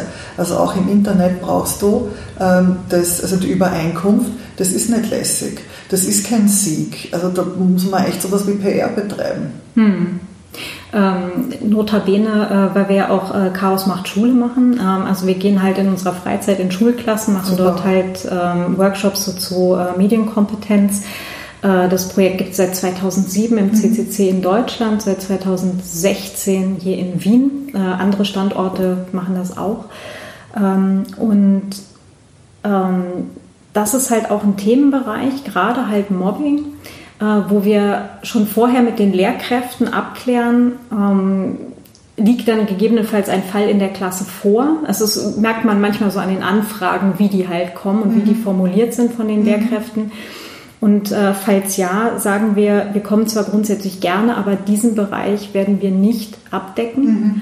weil man da einfach viel zu viel falsch machen kann als richtig. Mhm und verweisen dann halt üblicherweise auf Safer Internet AT mhm. zum Beispiel. Ja. Ähm, was die entsprechenden Stellen in Deutschland sind, ähm, kann ich dann gerne in die Shownotes geben. Da frage ich mhm. dann bei den deutschen Kollegen mal mhm. nach. Ähm, aber das ist halt auch wirklich so diese Abgrenzung, wo wir sagen, da wollen wir gar nicht wirklich dran. Ähm, um nicht gegebenenfalls halt noch äh, vorhandene Strukturen da eben zu bekräftigen oder denen noch was an die Hand zu geben. Mhm. So. Ja, einverstanden. Ich meine, aber das, was es ähm, gibt und braucht, ist das ähm, okay vom, vom Direktor, von der Direktorin beispielsweise. Mhm. Dass die sagen, na, bei uns hat das ähm, keinen Platz. Genau, das wäre dann halt was, was innerhalb der Schule. Mhm. Äh, und du brauchst es aber dann von oben nach unten. Also du brauchst mhm. äh, die Direk also den Direktor, du brauchst die Lehrer, äh, die Vertrauenslehrer, die ähm, Klassensprecher, die da auch geschult werden bis, äh, bis nach unten. Mhm. Äh, zu dem, bis nach unten, das ist halt so eine, eine Hierarchie. Ähm, um immer wieder die Botschaft zu verkünden, uncool. Hm. Wobei uncool ist wahrscheinlich mittlerweile auch ein uncooler Ausdruck. ich müsste jetzt auch mal Was, was habe ich letztlich gehört? Das zahlt mir nicht, ja, es zieht mich nicht. Das fand ich sehr cool. Also so, weiß nicht, wie man da, weiß nicht, wie man das äh, benamsen müsste, was äh, nicht unwichtig ist. Aber es ist die, die Haltung, kein Millimeter Fußbreit gehe ich da weg. Hm. Was letztendlich auch ein ähm, ein Aspekt letztendlich auch von der Zivilcourage vielleicht wäre. Ja. Dieses Zähsein ja. und dieses Rückgrat haben und ja. zeigen. Ja. Hm. Und Verstärkung wäre da ja ganz fein. Ne? Also sich mit Menschen dann mit, äh, man hat ja auch das Recht, sich selbst eine Gruppe zu wählen, mit denen man sich wohlfühlt. Es dürfen ja nicht nur die, die sich in Gruppen wohlfühlen, wo, wo unser Eins nicht wohlfühlen, wohlfühlen würde. Also man darf sich da auch Verstärkung holen. Hm. Ähm, und äh, man darf ähm, man darf sich so auch seine Buddies aussuchen, so, wo man sagt, du, ich möchte jetzt gerne erzählen, was mir passiert ist. Äh, dein Interesse wäre mir ähm, echt wichtig, darf ich dir das ungebremst erzählen? Ähm, und ähm, hör dir das bitte an. Und legen wir unsere Handys weg und ähm, schalten wir alle Ablenkungen aus und dann kriegt man die Vorsicht, Romantik, liebevolle Zuwendung. Hm. Und dann kriegt man eins, hast du super gemacht. Das braucht man auch, die Rückmeldung. Ja. Weil wir über Resonanz, jetzt kommt die Psychologin wieder, Romantik war gestern, so die, die ähm, romantische Psychologin, ähm, wir ähm, lernen ähm, über Resonanz. Und äh, unser Gehirn formt sich über Resonanz. Also mit den Menschen, mit denen wir uns umgeben und die Rückmeldung, die wir bekommen, das formt unser Gehirn. Also wenn uns unser Gehirn nicht wurscht ist, weil dem es ja egal ist, und wir uns mit Menschen umgeben, ähm, die für uns positiv ähm, resonieren, können wir das ja auch machen. Ähm, wie ist das? Ähm, mache ich jetzt eigentlich gerade schon einen kleinen Sprung äh, zum, zu dem Teil halt, ähm, wie sollen wir uns eigentlich mal verhalten, wenn man halt in der Opferposition ist. Mhm und quasi von in Anführungsstrichen allen, ne, also gefühlt allen, gesagt kriegst, du bist hier nicht willkommen. Mhm. Ja? Mhm. Ähm, dass das natürlich nicht alle äh, es in wirklich alle sind, ist klar, ne? mhm. aber ähm, es wird ja häufig darauf dann halt auch äh, hingearbeitet, dass sich das für die entsprechenden Personen so anfühlt, als wären es alle. Mhm. Ähm, wie sollte man sich als Opfer letztendlich dann verhalten, wenn man irgendwann zu der Ruhe kommt mhm. und die Erkenntnis hat, Moment mal, kann das denn sein? Mhm. Also zum, zum kann das denn sein, das ist ähm, ein sehr wichtiger Punkt. Ähm, gibt schöne, schöne Studien dazu, schön, weil das Ergebnis interessant ist und wichtig, wie ich finde. Ähm, dass wenn schlecht über einen geredet wird, das im selben Gehirnareal landet, wie wenn man zum Beispiel sich einen Fuß verletzt oder umknöchelt oder so. Also eine physische und eine psychische Verletzung ähm, da sind äh, dieselben Gehirnareale betroffen. Was ja logisch ist, bin ich dann später drauf gekommen, weil ich habe ja nicht zwei Köpfe. Also ich habe ja nicht ein Gehirn für äh, die psychischen Verletzungen und ein Gehirn für die physischen. Es ist ja, aber es ist wirklich Schmerz. Und das ist so. Mhm. Wenn, du, ähm, wenn, wenn du sagst, ich kriege eins in die Magengrube, wenn ich sage, äh, das fühlt sich an wie eine Ohrfeige, dann ist das für unser Gehirn so. Mhm. Und dann ist, das, dann, ist das, dann ist es für uns so. Das ist jetzt mal, du, du hast ein Recht, so zu empfinden, ich habe ein Recht, so zu empfinden. Und ich brauche mir das nicht ähm, wegargumentieren lassen. Das ist mal ganz wichtig. Und erst wenn man sagt, so ist es für mich, dann kann man erst den Schritt setzen und, äh, und sich Hilfe holen. Mhm. Ähm, dieses sich Hilfe holen, das ist sicher jetzt ein Teil, was du eben gerade schon sagtest, mit äh, sich ähm, gleichgesinnte Buddies suchen oder ja halt gleichgesinnte, aber auch ähm, also ähm, wenn es äh, Freunde, Buddies, Familie, ähm, offizielle Stellen, was geht, also eine Unterstützung, was was möglich ist. Hm. Was ähm, in, äh, im schulischen Zusammenhang gern gemacht wird oder gern empfohlen wird und was ich aber auch im in Unternehmen ähm, empfehle, wenn der Verdacht vorliegt, dass man ähm, Tagebuch führt, dass man festhält, dann ist das passiert, dann ist das passiert, dann ist das passiert. Mhm. Weil es letztendlich auch ein, ein Teil äh, Kontrolle des eigenen Absolut Alltags auch wieder gibt. Ganz genau. Damit mhm. diese Hilflosigkeit, in die man da äh, in der man sich dann befindet, damit man die eigene Autonomie wieder zurückbekommt. Autonomie ist dann eh schon ein bisschen ähm, weiter weg, aber damit man einen Handlungsspielraum zurückbekommt. Was kann ich kontrollieren? Manchmal ist, ähm, leiden wir derart, ähm, dass Einatmen und Ausatmen das Einzige ist, was geht. Das ist dann schon mal ganz gut. Mhm. Und dann kann man vielleicht eine Atemübung machen und dann erweitert man ähm, wieder den Rahmen, der einem selber zur Verfügung steht. Und, das, und jede Erweiterung fühlt sich gut an.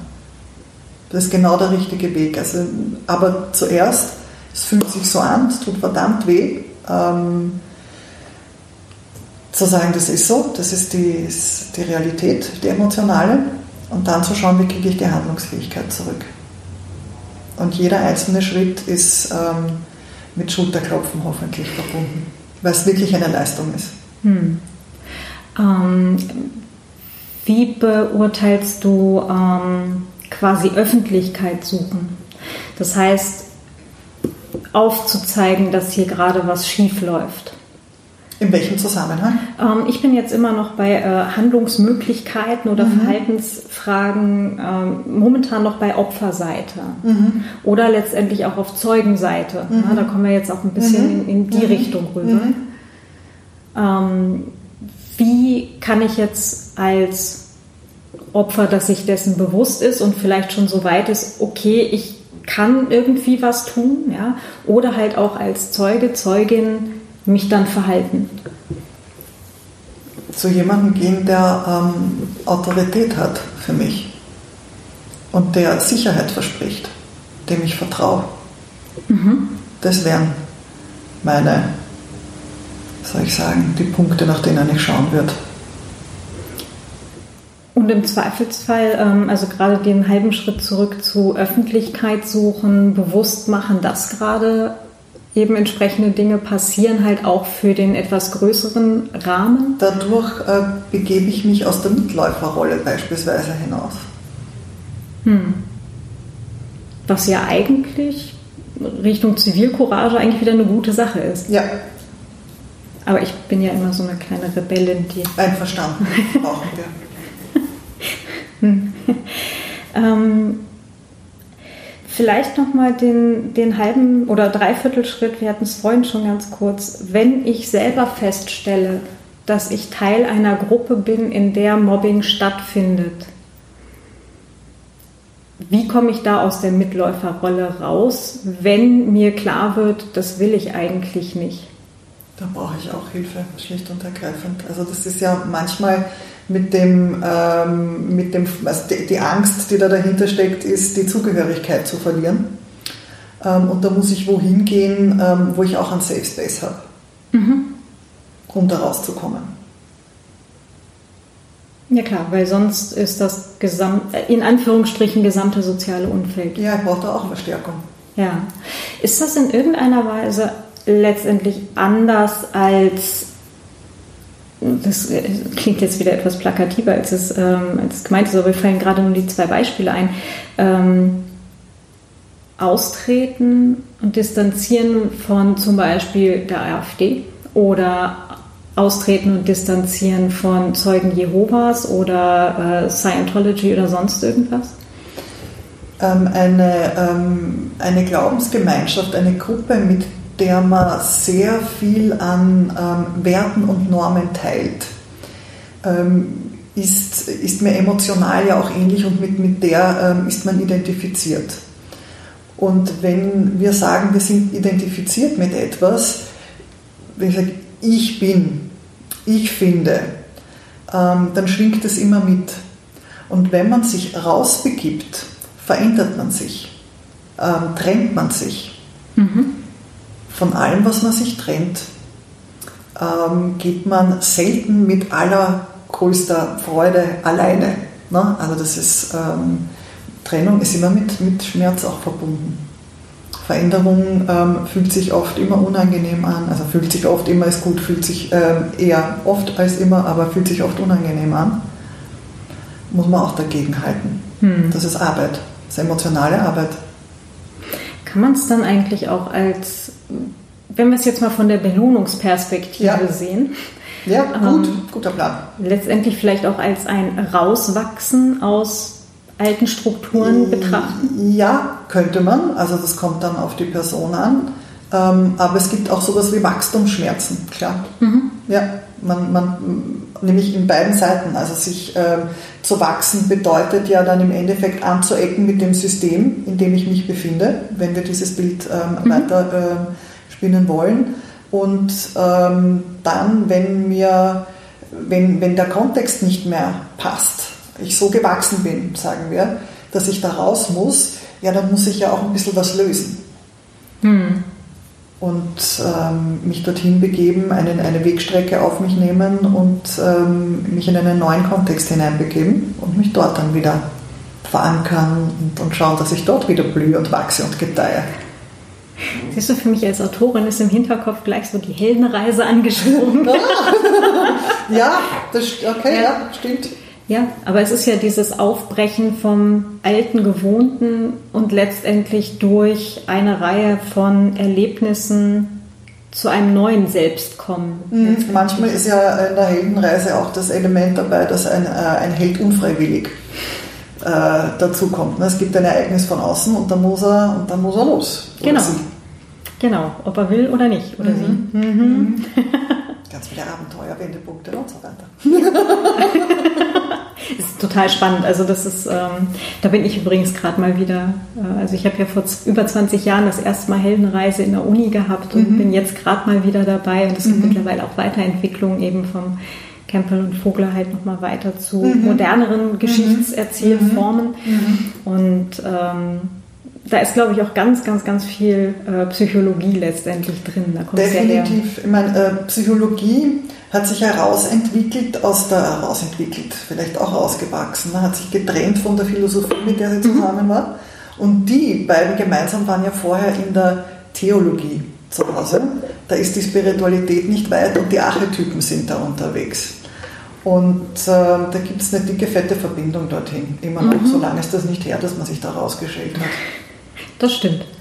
Und ähm, es ist halt auch wirklich, also ich habe noch nichts gefunden, wo es ähm, nicht mit im Zweifelsfall ein bisschen Interpretation oder Anpassung äh, überkulturell passen würde. Mhm, mhm, stimmt, ja. Also ein bisschen ja. Kontext braucht man dann natürlich jeweils, ja. äh, aber vom Prin das Prinzip hat bisher eigentlich immer funktioniert. Mhm. Ja, ja. ähm, Du hattest ja äh, gesagt, äh, du hattest jetzt aufgrund deines äh, psychologischen Hintergrunds ähm, oder du arbeitest ja auch letztendlich damit ne, in der Beratung. Ähm, gibt es jetzt noch Themenbereiche, die ich gerade noch nicht irgendwo angekratzt habe? Wahrscheinlich ganz, ganz viele. Ähm, ich bin eine, ähm, das weißt du ja schon, ich bin keine, keine ausschließliche Freundin der Folgen der Digitalisierung. Hm. Ähm, weil das für mich so, und ich, ich sage es jetzt auch mal plakativ, darf ich auch mal, weil ähm, für mich da die Herrschaft der ähm, Affekte und das Diktat der spontanen Impulse seine fröhlichen Urständ feiert. Und das ist mir ähm, als eine, die der Wissenschaft so verpflichtet ist und ähm, die da in, in diesem Zusammenhang der, den Werten der Aufklärung, das ist mir ein Dorn im Auge. Also das muss ich wirklich sagen. Ich sehe da echt noch ähm, Handlungs- Bedarf auf dieser Ebene. Und ähm, kann nicht, kann nicht oft genug betonen, wie wichtig es ist, ähm, Empathie an den Tag zu legen, dass man das lernen muss, also dieser Perspektivenwechsel und dass man das nur lernt, wenn man es ähm, auch beigebracht bekommt.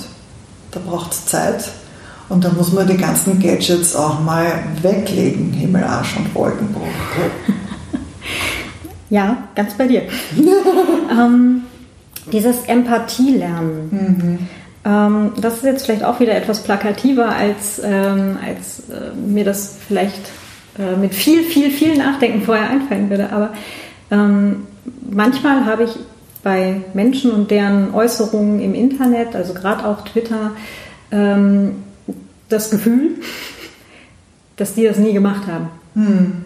Also dass da ganz viel ähm, Abstand ist, ja, also wirklich ein ganz großer, eine ganz große Lücke zwischen ähm, Handlungsversionen äh, von Menschen und äh, dem, was bei anderen Menschen ankommt. Ja. ja. Und dass da auch absolut kein Verständnis ist.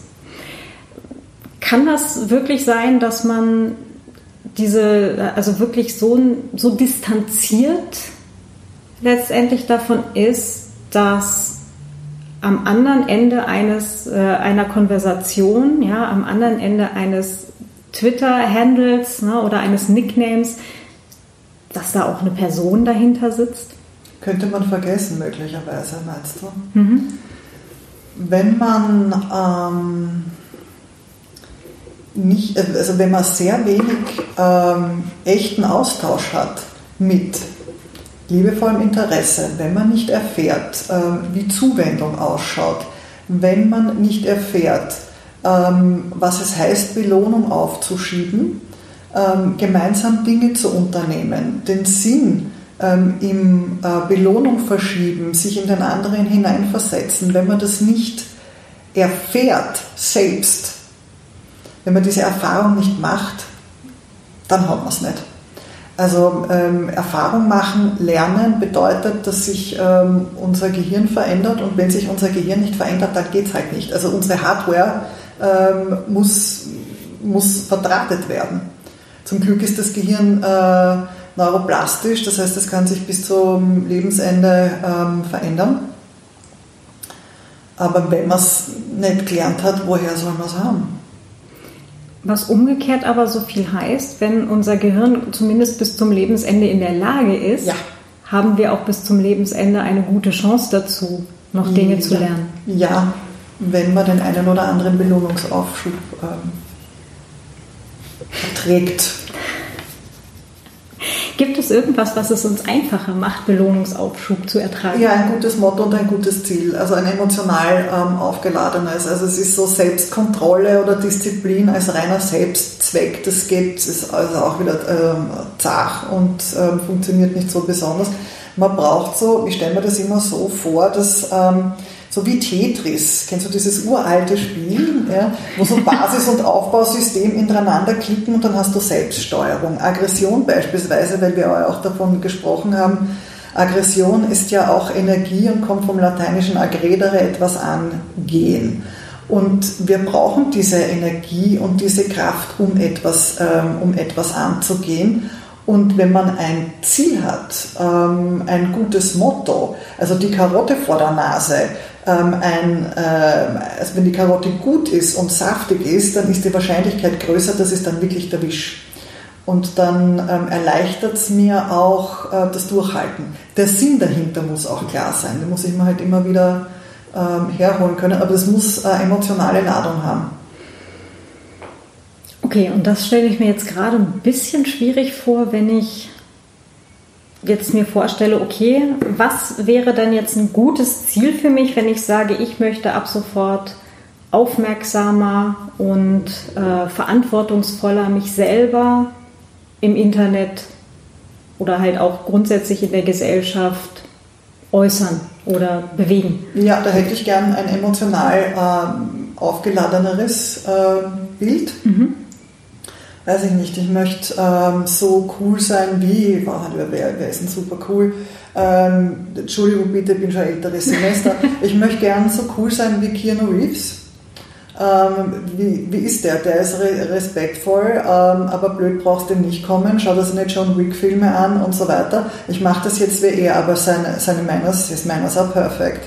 Dann würde ich das eher ziehen. Also wenn ich ein leichtes Grinsen dann bekomme, so von wegen, hm, das ist aber ein nettes Bild, wenn ich mir vorstelle, ich bin so cool wie Keanu Reeves und das geht aber nicht und äh, das geht aber schon und wir sind jetzt hier alle mal cool, ähm, dann ist das mehr aufgeladen und das hat, äh, da ist mehr Motivation äh, möglich, also für mich zumindest. Ich hänge sofort bei Patrick Stewart, bei Ah, okay. Ähm, von der einen Seite eben von der Shakespeare Society kommt ja. und dann halt ähm, ja schon halt auch im Bereich Sci-Fi unglaublich mhm. ähm, wunderbar gespielt und dann aber auch als reale Person so viel Rückgrat mhm. und so viel Anstand. Mhm. Ähm, Finde ich unglaublich toll. Der hat, ähm, also ich bin ja ähm, auch ein, ein ähm, also Tracker weiß ich nicht, aber ich habe mir die Next Generation, die kenne ich und ich habe mir das auch mal angeschaut, ein paar Folgen mit einem professionellen ähm, Blick und der Gute ist nie beleidigt. Der mhm. ist in, in keiner Folge kommt er irgendwie beleidigt drüber. Und immer mit so einem unglaublichen Weitblick mhm. und ähm, so einer Ruhe. Der ist unterwegs mit dem Aufbausystem, ja. ja. Das ist auch. Also das ist zum Beispiel, ähm, ich verhalte mich wie Patrick Stewart. Wenn der, ähm, ein, der bringt ja gleich ein Bündel an Eigenschaften mit. Man braucht sich nicht überlegen, die Einzelheiten. Ich möchte gerne das und das und das und das. Nein, ich mache es wie Pat, du machst es wie Patrick Stewart und ich mache es wie Keanu Reeves. Wir sollten Frauenfiguren finden, die wir, die wir da auch einbauen können. Ja, das Gleich liegt der Schwärmerei. Hausaufgabe. Ja, das liegt an der Schwärmerei.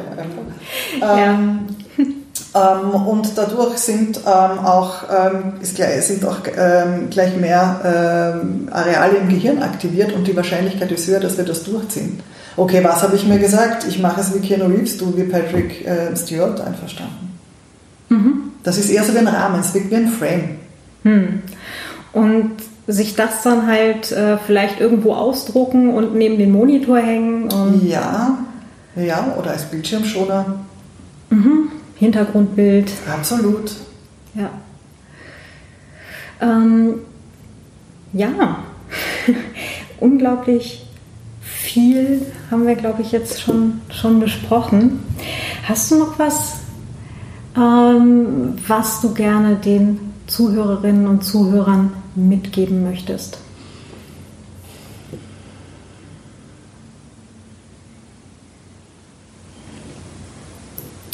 Sich in die, also die Perspektive des anderen einzunehmen, das finde ich irgendwie total wichtig.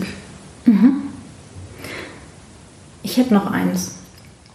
Ähm, und zwar sagte mir mal eine Person, als ich mich wochenlang gefragt habe, was hätte ich jetzt eigentlich anders machen sollen? Ja, so, hm, was, was war mein Fehler oder was ist mein Fehler? Was, ähm, ne, was kann ich ändern?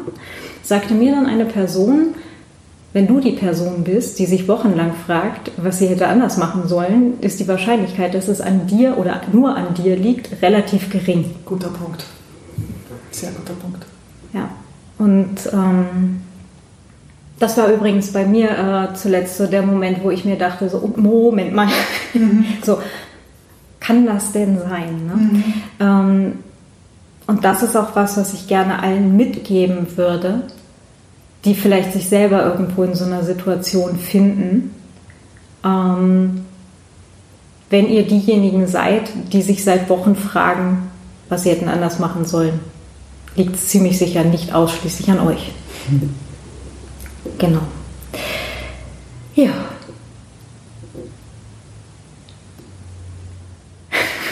Wir schauen gerade beide auf, äh, auf viele Zettel und Notizen vor uns. ja, ich glaube, wir haben ein schönen, schönes Bouquet. Und auch einen ziemlichen Bogen mhm. gespannt. Mhm. Ähm, magst du vielleicht mal verraten, wo dich Menschen im Netz finden? Ähm, unter meinem Namen, ähm, Christina Behren. Und wenn da ähm, nicht sofort diverses Nettes aufpoppt, dann fände ich das nicht so gut. Blödes Internet. genau, also man sollte eigentlich deine Webseite finden. Man ja. findet dich auch auf Twitter. Ja. Auf Mastodon glaube ich noch nicht, ne? Nein, auf, mhm. auf, Instagram, aber da bin ich nur für, ich weiß nicht, für 20 Leute oder so. Mhm. Einfach um zu wissen, wie das Ding ähm, geht. Ähm, das war es dann auch schon mit meinen sozialen Medien, Facebook, nix. Alles gut. Ich glaube, so die Hörerinnen und Hörer dieses Podcasts sind eh nicht so Facebook-affin. Mhm, gut. Aber ähm, Twitter und mhm. Webseite. Ja. Genau. Super. Ähm, ja, noch äh, auch irgendeinen einen Satz noch zu mitgeben? Hm. Es gibt ähm, eine Welt jenseits des Internet. Und die ist auch schön. Wunderbar. ja, da gibt es zum Beispiel Shakespeare. Shakespeare, definitiv. Ja. Mhm. Genau. Dann ganz, ganz herzlichen Dank. Hat wieder sehr viel Spaß gemacht. Danke für deine Einladung sozusagen. Ja, danke auch für die äh, physische Einladung hier zu dir ins Büro. Gerne. Und ja, dann bis zum nächsten Mal. Wiedersehen. Tschüss kann ich halt so tun, als wäre alles in Ordnung, als hätte ich mit der ganzen Scheiße nichts zu tun, könnte halt super Witzchen machen über äh, den Zustand der Welt, unter dem andere Menschen zu leiden haben. Aber was bitteschön hätte ich davon? Ja, gute Frage. Ich hätte den Applaus natürlich der anderen Zyniker, aber was ist der denn letztlich wert? Das ist so eine Erkenntnis, die ich auch über die letzten Jahre gewonnen habe. Dein Geschäftsmodell sollte nicht Gehässigkeit sein. Weil du dann auch gezwungen bist, das kannst du dir so beim, beim Rechtsaußen-Twitter angucken sogar. Du, wenn dein Geschäftsmodell Gehässigkeit ist, bist du gezwungen, immer weiter zu eskalieren, weil dein Publikum ja. nämlich nicht wohlwollend ist. Und deinem Publikum geht's gar nicht um dich, sondern deinem Publikum geht's um die Gehässigkeit. Es ist total simpel, mit Gehässigkeit sehr viel Aufmerksamkeit und sehr viel Applaus zu kriegen. Aber ich sag mal, dieser Applaus, der bleibt halt nicht. Und ich glaube, dass Zum wenn du, wenn du, wenn du ein anständiger Mensch versuchst, zumindest ein anständiger Mensch zu bleiben, dann bleibt der Applaus, der, den du dafür bekommen hast, weil der bleibt bei dir und nicht bei der Botschaft, die du sendest. Und daher kommt das, glaube ich, auch, dass diese gehässigen Leute, die in den sozialen Medien unterwegs sind, immer weiter eskalieren und eskalieren und eskalieren. Ähm, das da hat niemand was von. Da habe ich als, als Publikum, also als Rezipient habe da nichts von, weil im Zweifelsfall kriege ich Blutdruck. Und die haben da aber auch nichts von, weil die werden davon einsam. Und das Letzte, was ich möchte, ist, einsam werden, weil ich einfach mal nicht für fünf Pfennig mitdenke, was ich denn eigentlich gerade äußere, wenn ich was äußere. Und es geht natürlich, es geht ja auch oft genug schief. Also es ist jetzt nicht so, dass ich jetzt rein gewissens äh, Twitter vollschreibe oder so. Da kommt natürlich auch ab und zu mal Scheiß. Aber den Zynismus, den behalte ich bei mir. Tatsächlich. Also den, den schluck ich und denke mir, ja, die Welt ist scheiße, aber du bist einer der wenigen in dieser Welt, denen das Schicksal wirklich sehr wohlgesonnen war, sag doch einfach Danke. Musste ich auch lernen. Das macht, ich war früher laut. Das mache ich gerade an der Stelle. Danke, Holger. Das war jetzt gerade das Zitat zu meinem letzten halben Jahr. Dankeschön. Was war denn im letzten halben Jahr? Richtig viel Scheiße von Leuten, die einfach nur gehässig sind und einfach nur ihre Agenda durchdrücken wollen und einfach nur ätzend sind und eine Community spalten wollen und einfach richtig, richtig viel Shit. Und ich fand das gerade sehr, sehr schön. Dankeschön. Dankeschön. Mich hat das gerade auch berührt, wie du das sagst, weil es man kennt dich ja tatsächlich als lauten Sprecher. Du, du setzt Begriffe in die Welt wie Schnuller Nazis oder so. Und ja, das ja mache ich auch immer noch. Das, ne? das mache ich auch und, immer noch. Und trotzdem, trotzdem diese, diese, äh, diese Ausgewogenheit und diese Vorsicht gleichzeitig, die in dir ist. Also das, das, ich merke ich, das berührt mich gerade. Also ist toll. Ich versuche halt, ich versuche halt neuerdings auch, ne? Also das ist halt nicht, wenn du, ich habe ja irgendwann mal alle mein Twitter gelöscht, ähm, was vielleicht eine ganz gute Idee war. Mittlerweile ärgere ich mich, aber ich dachte so, hey, das ist ja eine coole Idee und dann lösche ich das immer einmal im Jahr und dann erzähle ich all die alten Witze nochmal, weil äh, kann ja keiner. keiner. ähm, Bis auf die Screenshots. Wenn, wenn, du so, also so altes Twitter von mir lesen würdest, so ich sag mal so acht Jahre alt, zehn Jahre altes Twitter von mir lesen würdest, da arbeite ich mich halt ab an Leuten, die ich weiß es gar nicht, aber die durchaus schwächer sein könnten als ich. Und das nur, weil sie irgendwelche politischen, gesellschaftlichen Ansichten haben, die mir aus welchen Gründen auch immer nicht passen. Ne? Ähm, ich erinnere mich daran, als, als dieses Hashtag, dieser Hashtag Aufschrei losging habe ich auch gedacht, ach Gott, ey, was wollt ihr Spacken denn jetzt alle von mir? Ne?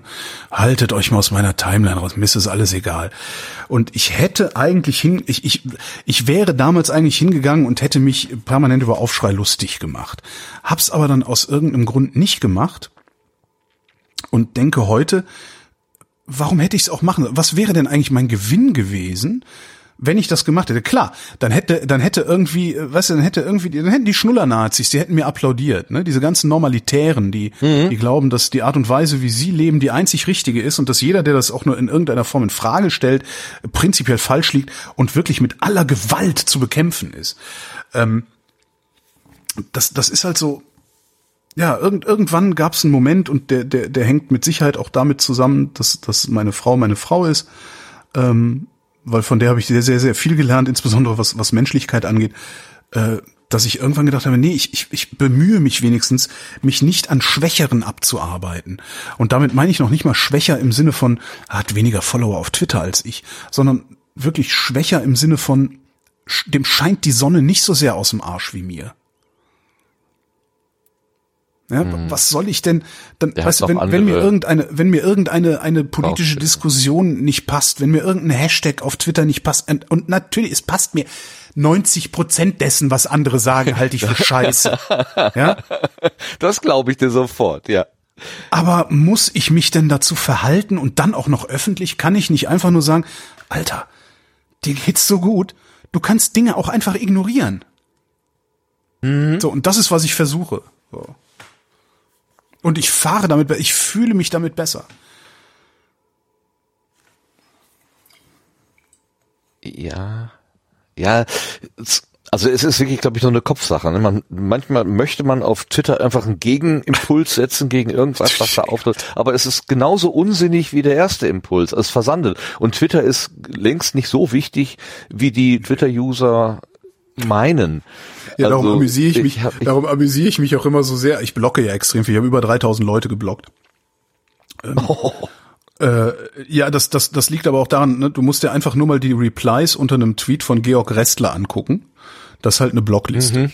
So, und da, da gucke ich dann drunter und die ersten fünf block ich und dann gehe ich da auch wieder weg. So, weil ich einfach denke, und, und das funktioniert sehr gut, ne? Also dadurch, das, das ist ja, gerade auf Twitter ist das ja gefühlt eine Handvoll ähm, Personal, das da als Multiplikator funktioniert. Und wenn du genug von denen weggeblockt hast, spült es deine Tweets überhaupt nicht in deren Timelines und die nehmen gar nicht wahr, was du schreibst und fallen dann auch nicht mehr über dich her. Mhm.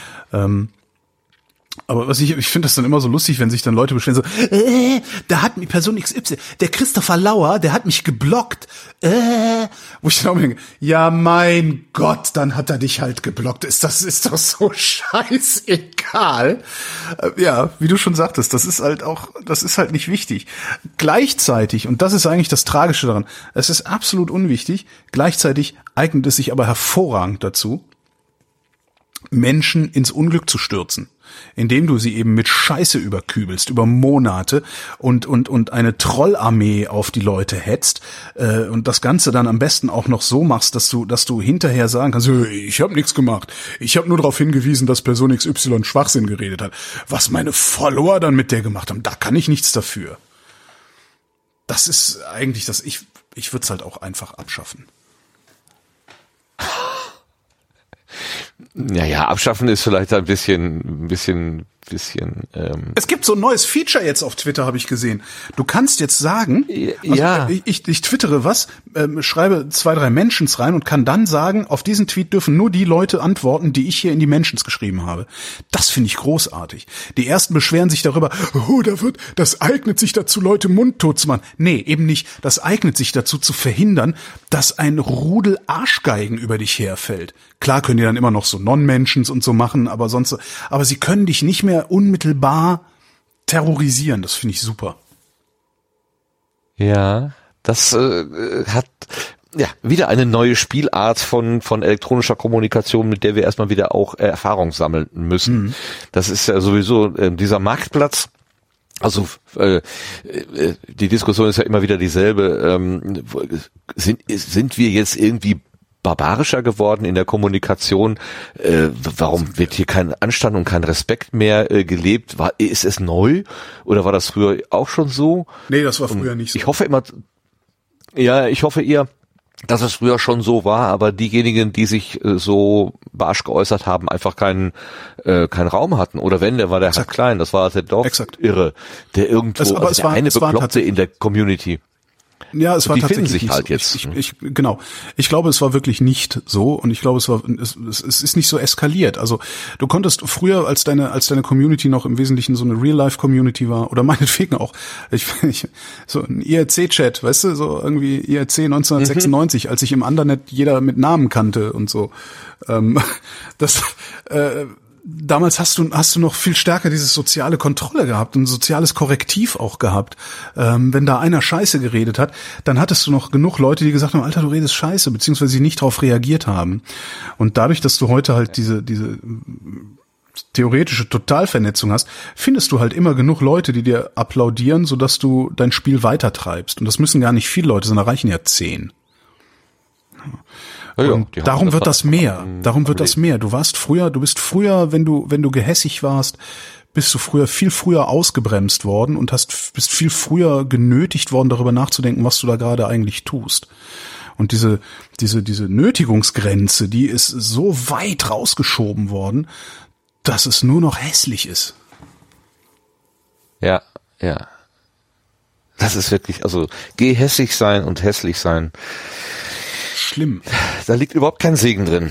Und wie du schon sagst, Nee, es überhaupt geht vor nicht. allen Dingen dann, also um die Personen, die es abkriegen. Also die, wenn die dann richtig im Feuer stehen, da von diesem ganzen äh, Mist, der äh, rausgeblasen wird, das ist wirklich nicht angenehm. Man sollte dann auch einfach mal überlegen, dass es sich da um Mitmenschen handelt, die man da so fertig macht. Und auch Worte so- können sehr, halt sehr, so sehr tief reingehen. Ja, und es Ja, ist ja. so sinnlos. Genau. Es führt zu gar nichts. Was, was hab ich denn davon, dass ich die ganze Zeit irgendwen anblöcke, weil sie eine Frau ist? Weil, weil er schwarz ist?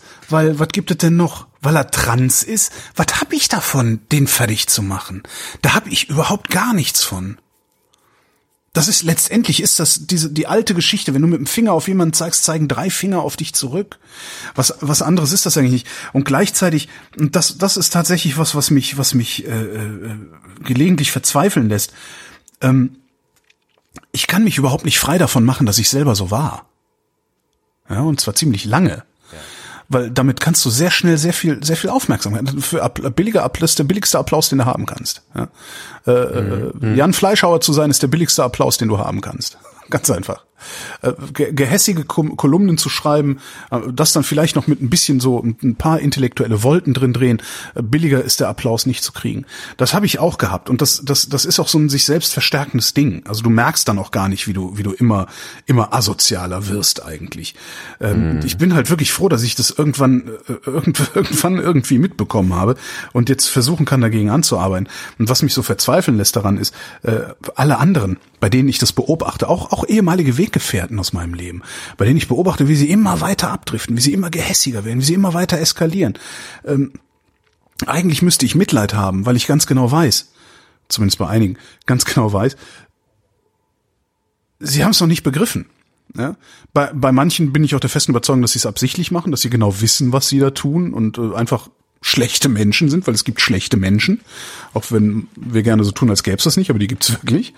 Äh, aber es ist so, weißt du, ich, ich beobachte die Gehässigkeiten und denke mir ja, scheiße, wie kann ich, wie könnte ich euch klar machen, welchen Fehler ihr da gerade macht? Und ich weiß da keine das Antwort. Problem ist, das Problem ist, sie müssen damit einfach selber auf die Fresse fliegen und es halt auf die Art und Weise wahrscheinlich einfach mal lernen. Also was Besseres äh, ist mir da irgendwie zumindest in meinen 42 Jahren noch nicht über den Weg gelaufen. Mir schon. Und ähm, echt? Erzähl. Ich glaube, also ich nicht wenige von den Menschen, die mit Gehässigkeit Geld verdienen, also ne, diese diese Rechtsaußenpublizistik betreiben, sei es ähm, in den sozialen Medien, sei es auch bei bei bei irgendwelchen großen Medienhäusern. Ich kenne einige von diesen Leuten und ich kenne einige von diesen Leuten recht gut oder kannte einige von diesen Leuten recht gut. Und äh, was diesen was ich glaube, da, da schere ich jetzt sehr viel über einen Kamm. Ich glaube, was diese Menschen eint, ist eine Geschichte des persönlichen Scheiterns. Ähm, ich glaube, was die letztendlich haben oder was letztendlich deren Problem ist, dass sie sich nicht geliebt fühlen. Ähm, das mhm.